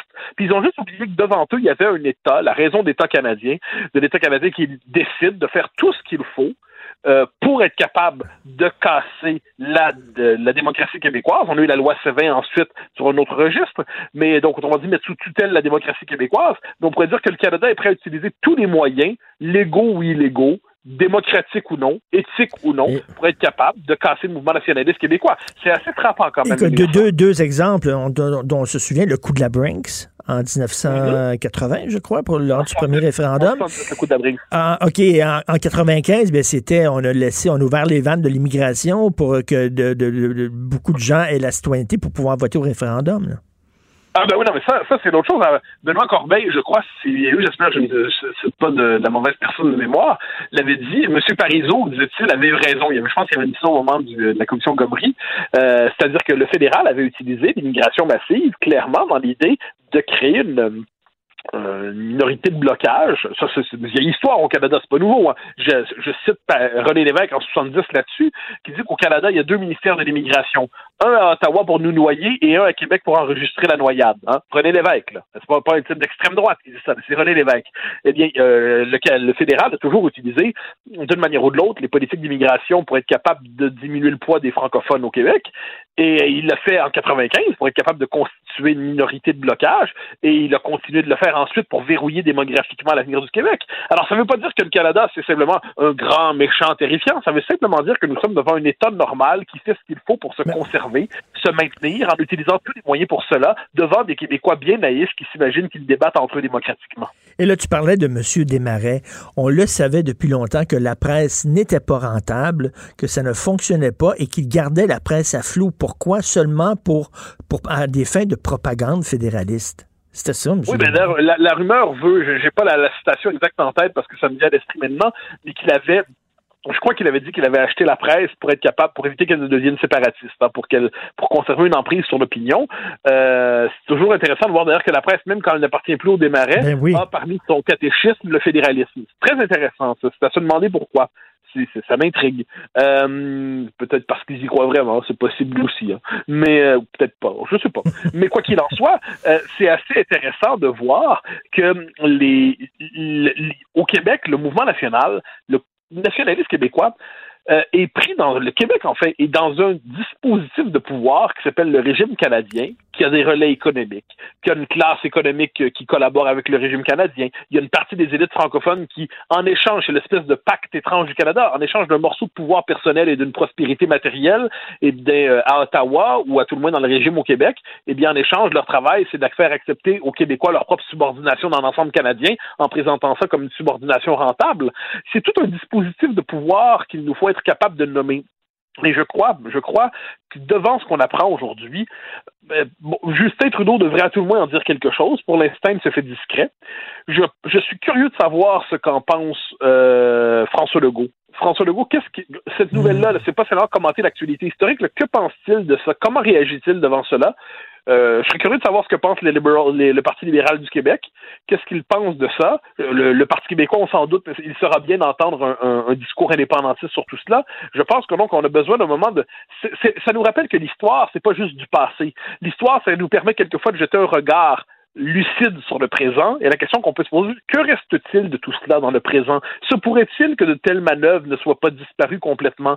Se pourrait-il que d'une manière ou de l'autre, euh, quand il est temps de casser le Québec, Ottawa manque pas d'imagination. Et, que nous, on en manque un peu. Et c'est très bon. Et je te disais tantôt en terminant, là, je te disais, est-ce que c'est la théorie du complot? Et Karl Marchand, ici, qui est recherchiste, me rappeler cette phrase-là. Il dit, même les paranoïaques, parfois, ont raison. Oui, même les paranoïaques, les, même les paranoïaques ont des ennemis et, et, dans les circonstances, et dans les circonstances, je crois que le Québec en a un, il s'appelait Pierre Elliott Trudeau. Rappelons-nous que c'est un homme qui détestait son propre peuple et qui voulait le piétiner. Ben écoute, voici ce que dit mon gadget sur ta chronique. Voilà. Merci beaucoup. Merci Mathieu Bocoté. Bonne journée. Salut. Pour une écoute en tout temps, ce commentaire de Mathieu Bocoté est maintenant disponible dans la section balado de l'application ou du site cube.radio. Radio. Tout comme la série podcast de Mathieu Bocoté, Les idées mènent le monde. Un balado qui cherche à mettre en lumière, à travers le travail des intellectuels, les grands enjeux de notre société. Martino, souvent imité, mais jamais égalé. Vous écoutez Martino, Cube Radio. Le, commentaire de Emmanuel Latraverse. Des analyses politiques pas comme les autres. Cher Emmanuel, je sais que tu veux parler de Facebook, tu veux parler de la Chine, mais avant tout, avant tout, je veux revenir sur, cette dissonance entre M. Arruda et M. Legault, OK?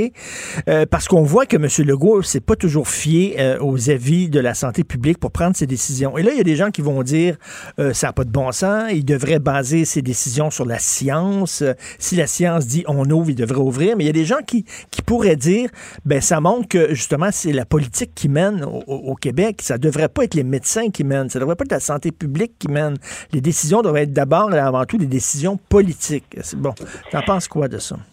Ben, c'est sûr que c'est le gouvernement qui mène. Moi, je ne suis pas de ceux qui pensent que c'est la santé publique qui devrait prendre le contrôle d'un pays. Ils ne sont pas élus. Ce, sont, ce ne sont que des conseillers.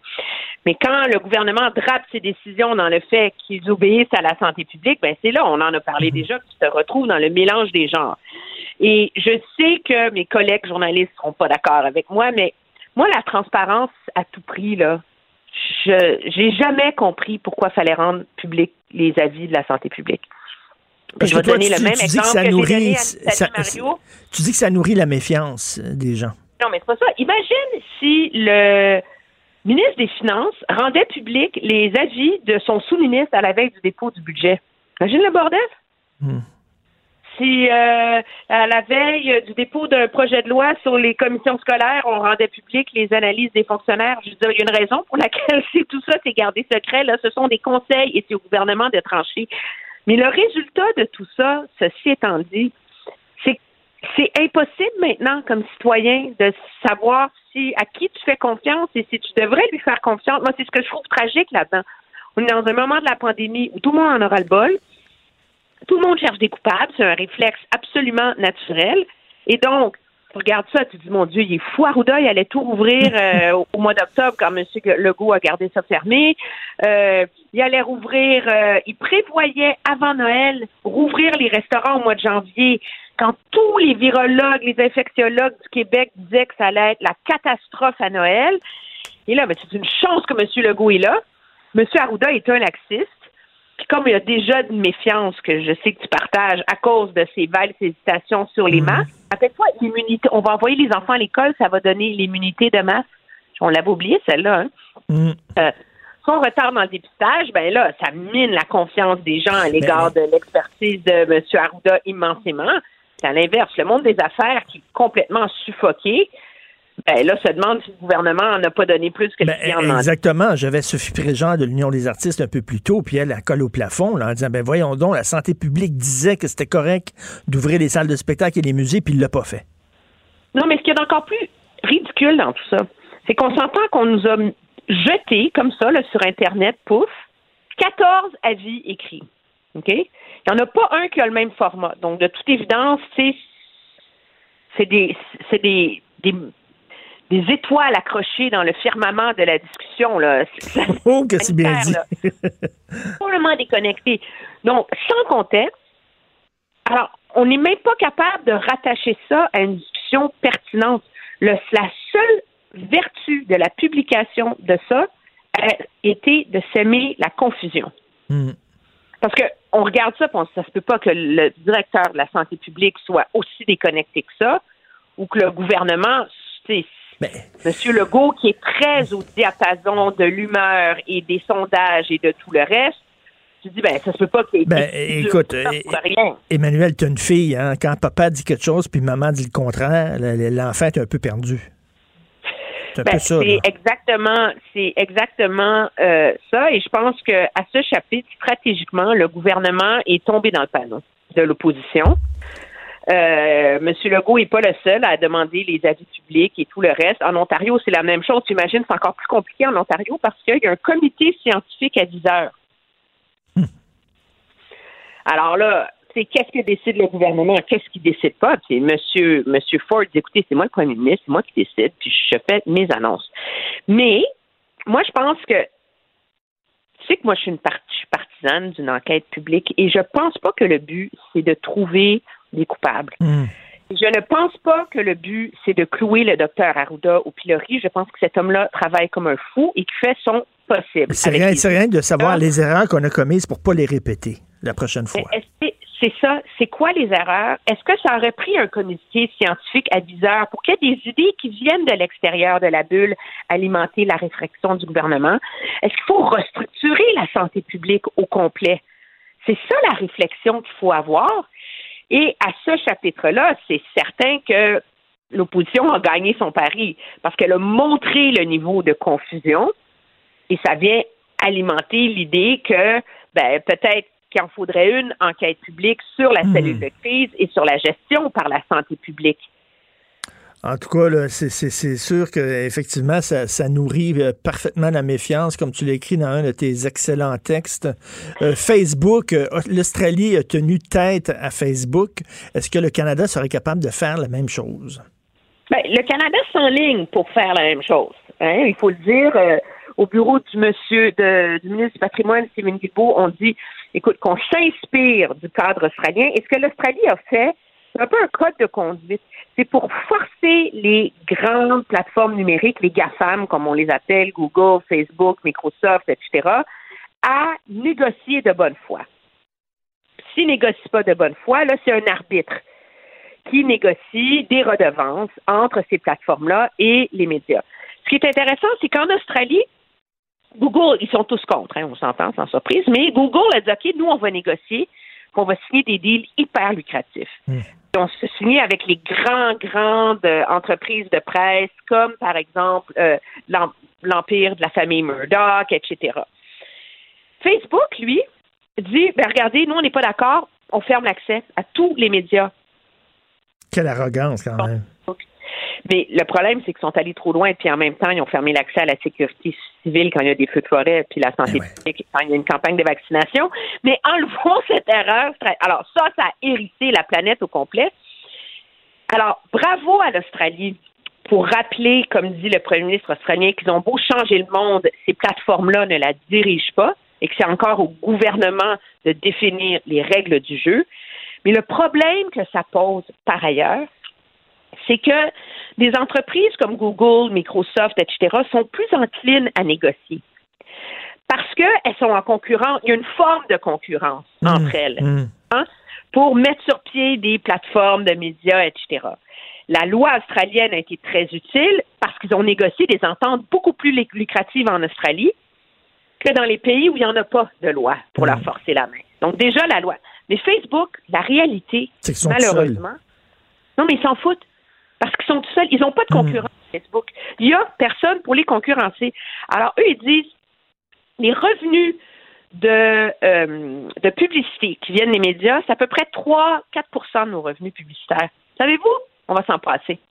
On aime mieux s'en passer que d'être soumis à une réglementation de votre part. Non, mais attends, il n'y a pas des lois contre les monopoles? Ben, c'est là que les États-Unis entrent en jeu. Et l'opinion de plusieurs, c'est qu'en ce qui concerne Facebook, c'est que les États-Unis qui ont le pouvoir de casser d'une certaine façon ce monopole-là, un peu comme ils ont essayé de casser ou de démanteler une partie du monopole de Microsoft.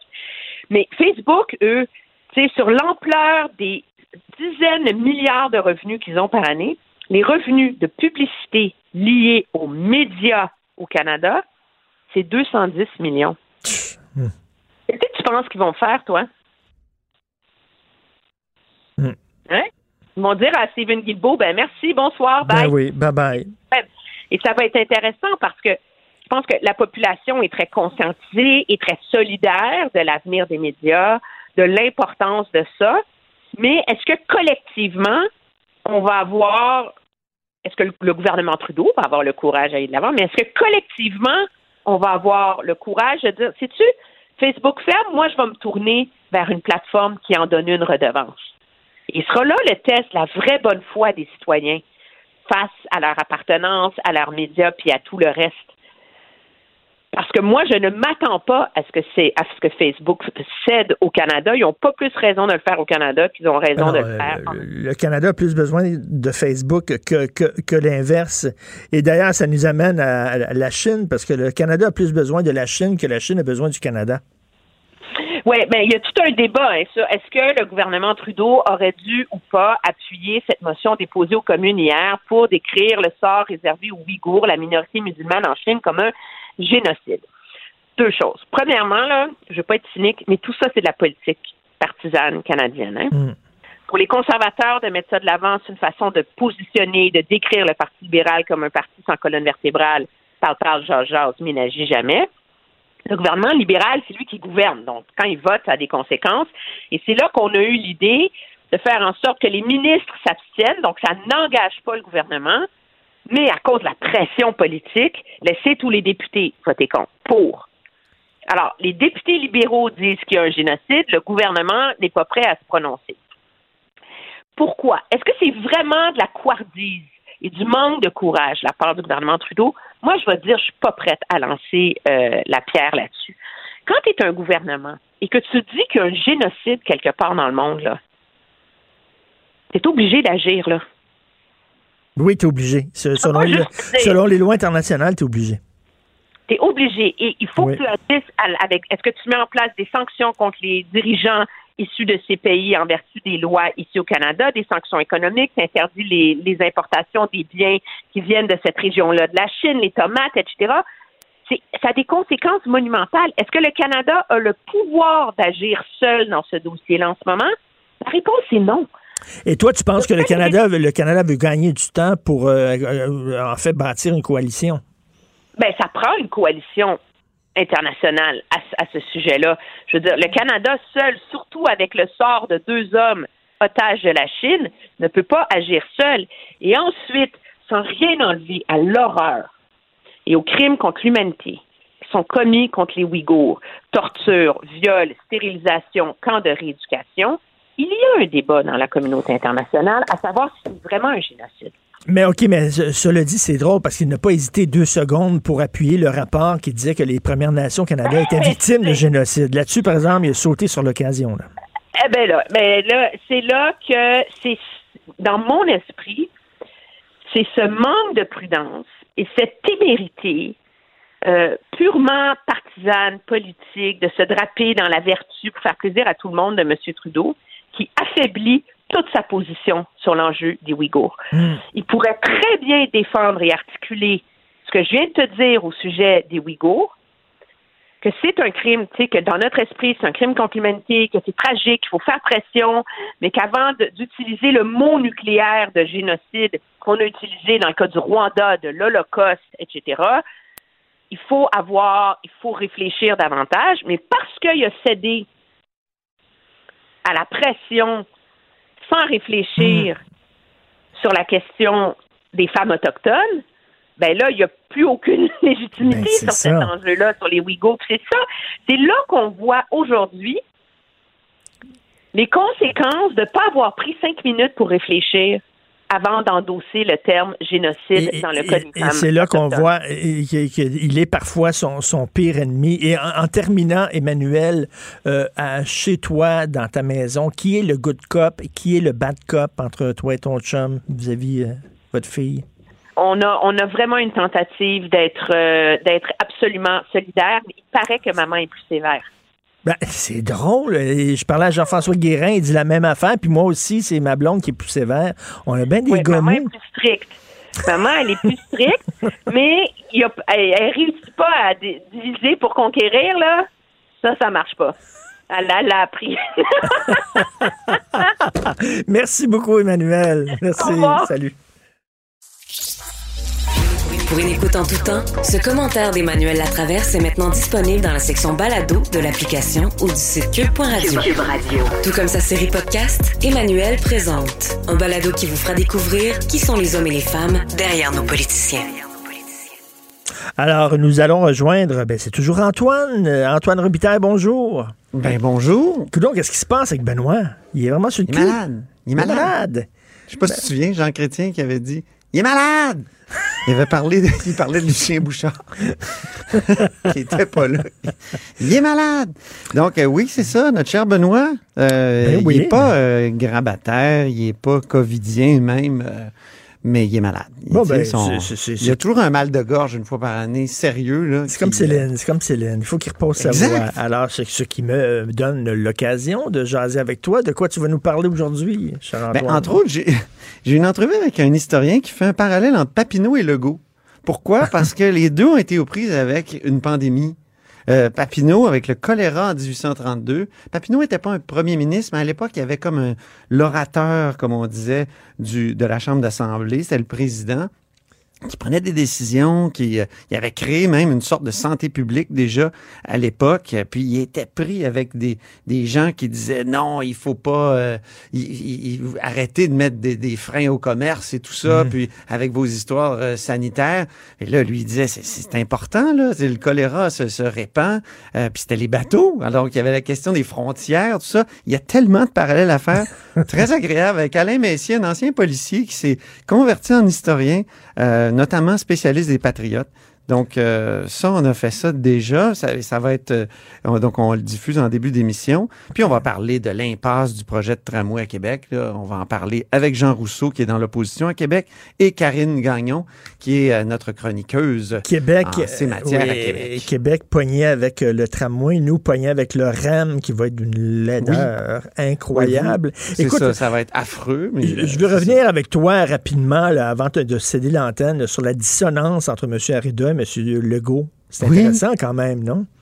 Ah ben oui, ben oui, mais je, je, je tends à être d'accord avec Emmanuel, je vous écoutais, puis Mm. euh, c'est- sûr que ça mine une- d'une certaine façon l'autorité du gouvernement dans ses décisions. Complètement. Euh, toute cette, cette diffusion-là.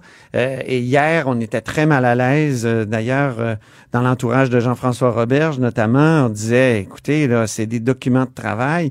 L'ennui, c'est que Jean-François Roberge, le ministre de l'Éducation, a dit en commission qu'il suivait toujours la santé publique. Donc, c'est vrai qu'ils sont peut-être allés trop loin en disant on suit toujours la, la santé publique. Pourquoi ne pas avoir dit dans le temps, écoutez, là, on a la santé publique qui nous dit quelque chose. Ben il oui. faut équilibrer ça avec les besoins de la société aussi. Puis nous, on est élus pour ça. Ben oui, Nous, le- le- dis- en fait, ce qu'il nous disait, c'est non, on se base toujours sur les avis de la santé publique, ce qui est Ben faux. oui, ce qui est faux. faux. Et c'est drôle ce que tu dis dans ta chronique aujourd'hui, c'est que Arruda, dans un, dans, dans- pour ce qui est de la culture, il était, euh, il était très plus, plus euh, papa gâteau, il était good cop, mais pour ce qui est euh, de l'éducation, il est bad cop. Ben, c'est ça. plus ferme. Et, et- et c'est peut-être Jean-François Roberge qui était plus souple euh, face à M. Arruda, alors que c'était l'inverse euh, avec François Legault qui était plus sévère avec euh, les, les cinémas, les, les- les restaurants. hein. On sait à quel point les restaurateurs euh, sont en difficulté parce qu'ils sont fermés depuis très longtemps. Puis, donc, c'est ça. Là, c'est. Mais, mais dans, dans le monde de l'éducation, c'est le contraire. C'est le contraire. C'est ça qui, qui est spécial. non, euh, très, très, très bonne chronique. J'invite les gens à te lire et on t'écoute, bien sûr. Moi, je vais saluer mon, mon équipe merveilleuse, Carl Marchand à la recherche, Maude Boutet et à la console réalisation, Jean-François Roy et Sébastien Laperrière, le gars de Trois-Rivières. Et je vous laisse, tiens, sur un autre effet sonore cheap de mon affaire que j'ai acheté une pièce à Dolorama. Ça. Ah. Merci, on se parle demain à 8 heures. Cube Radio.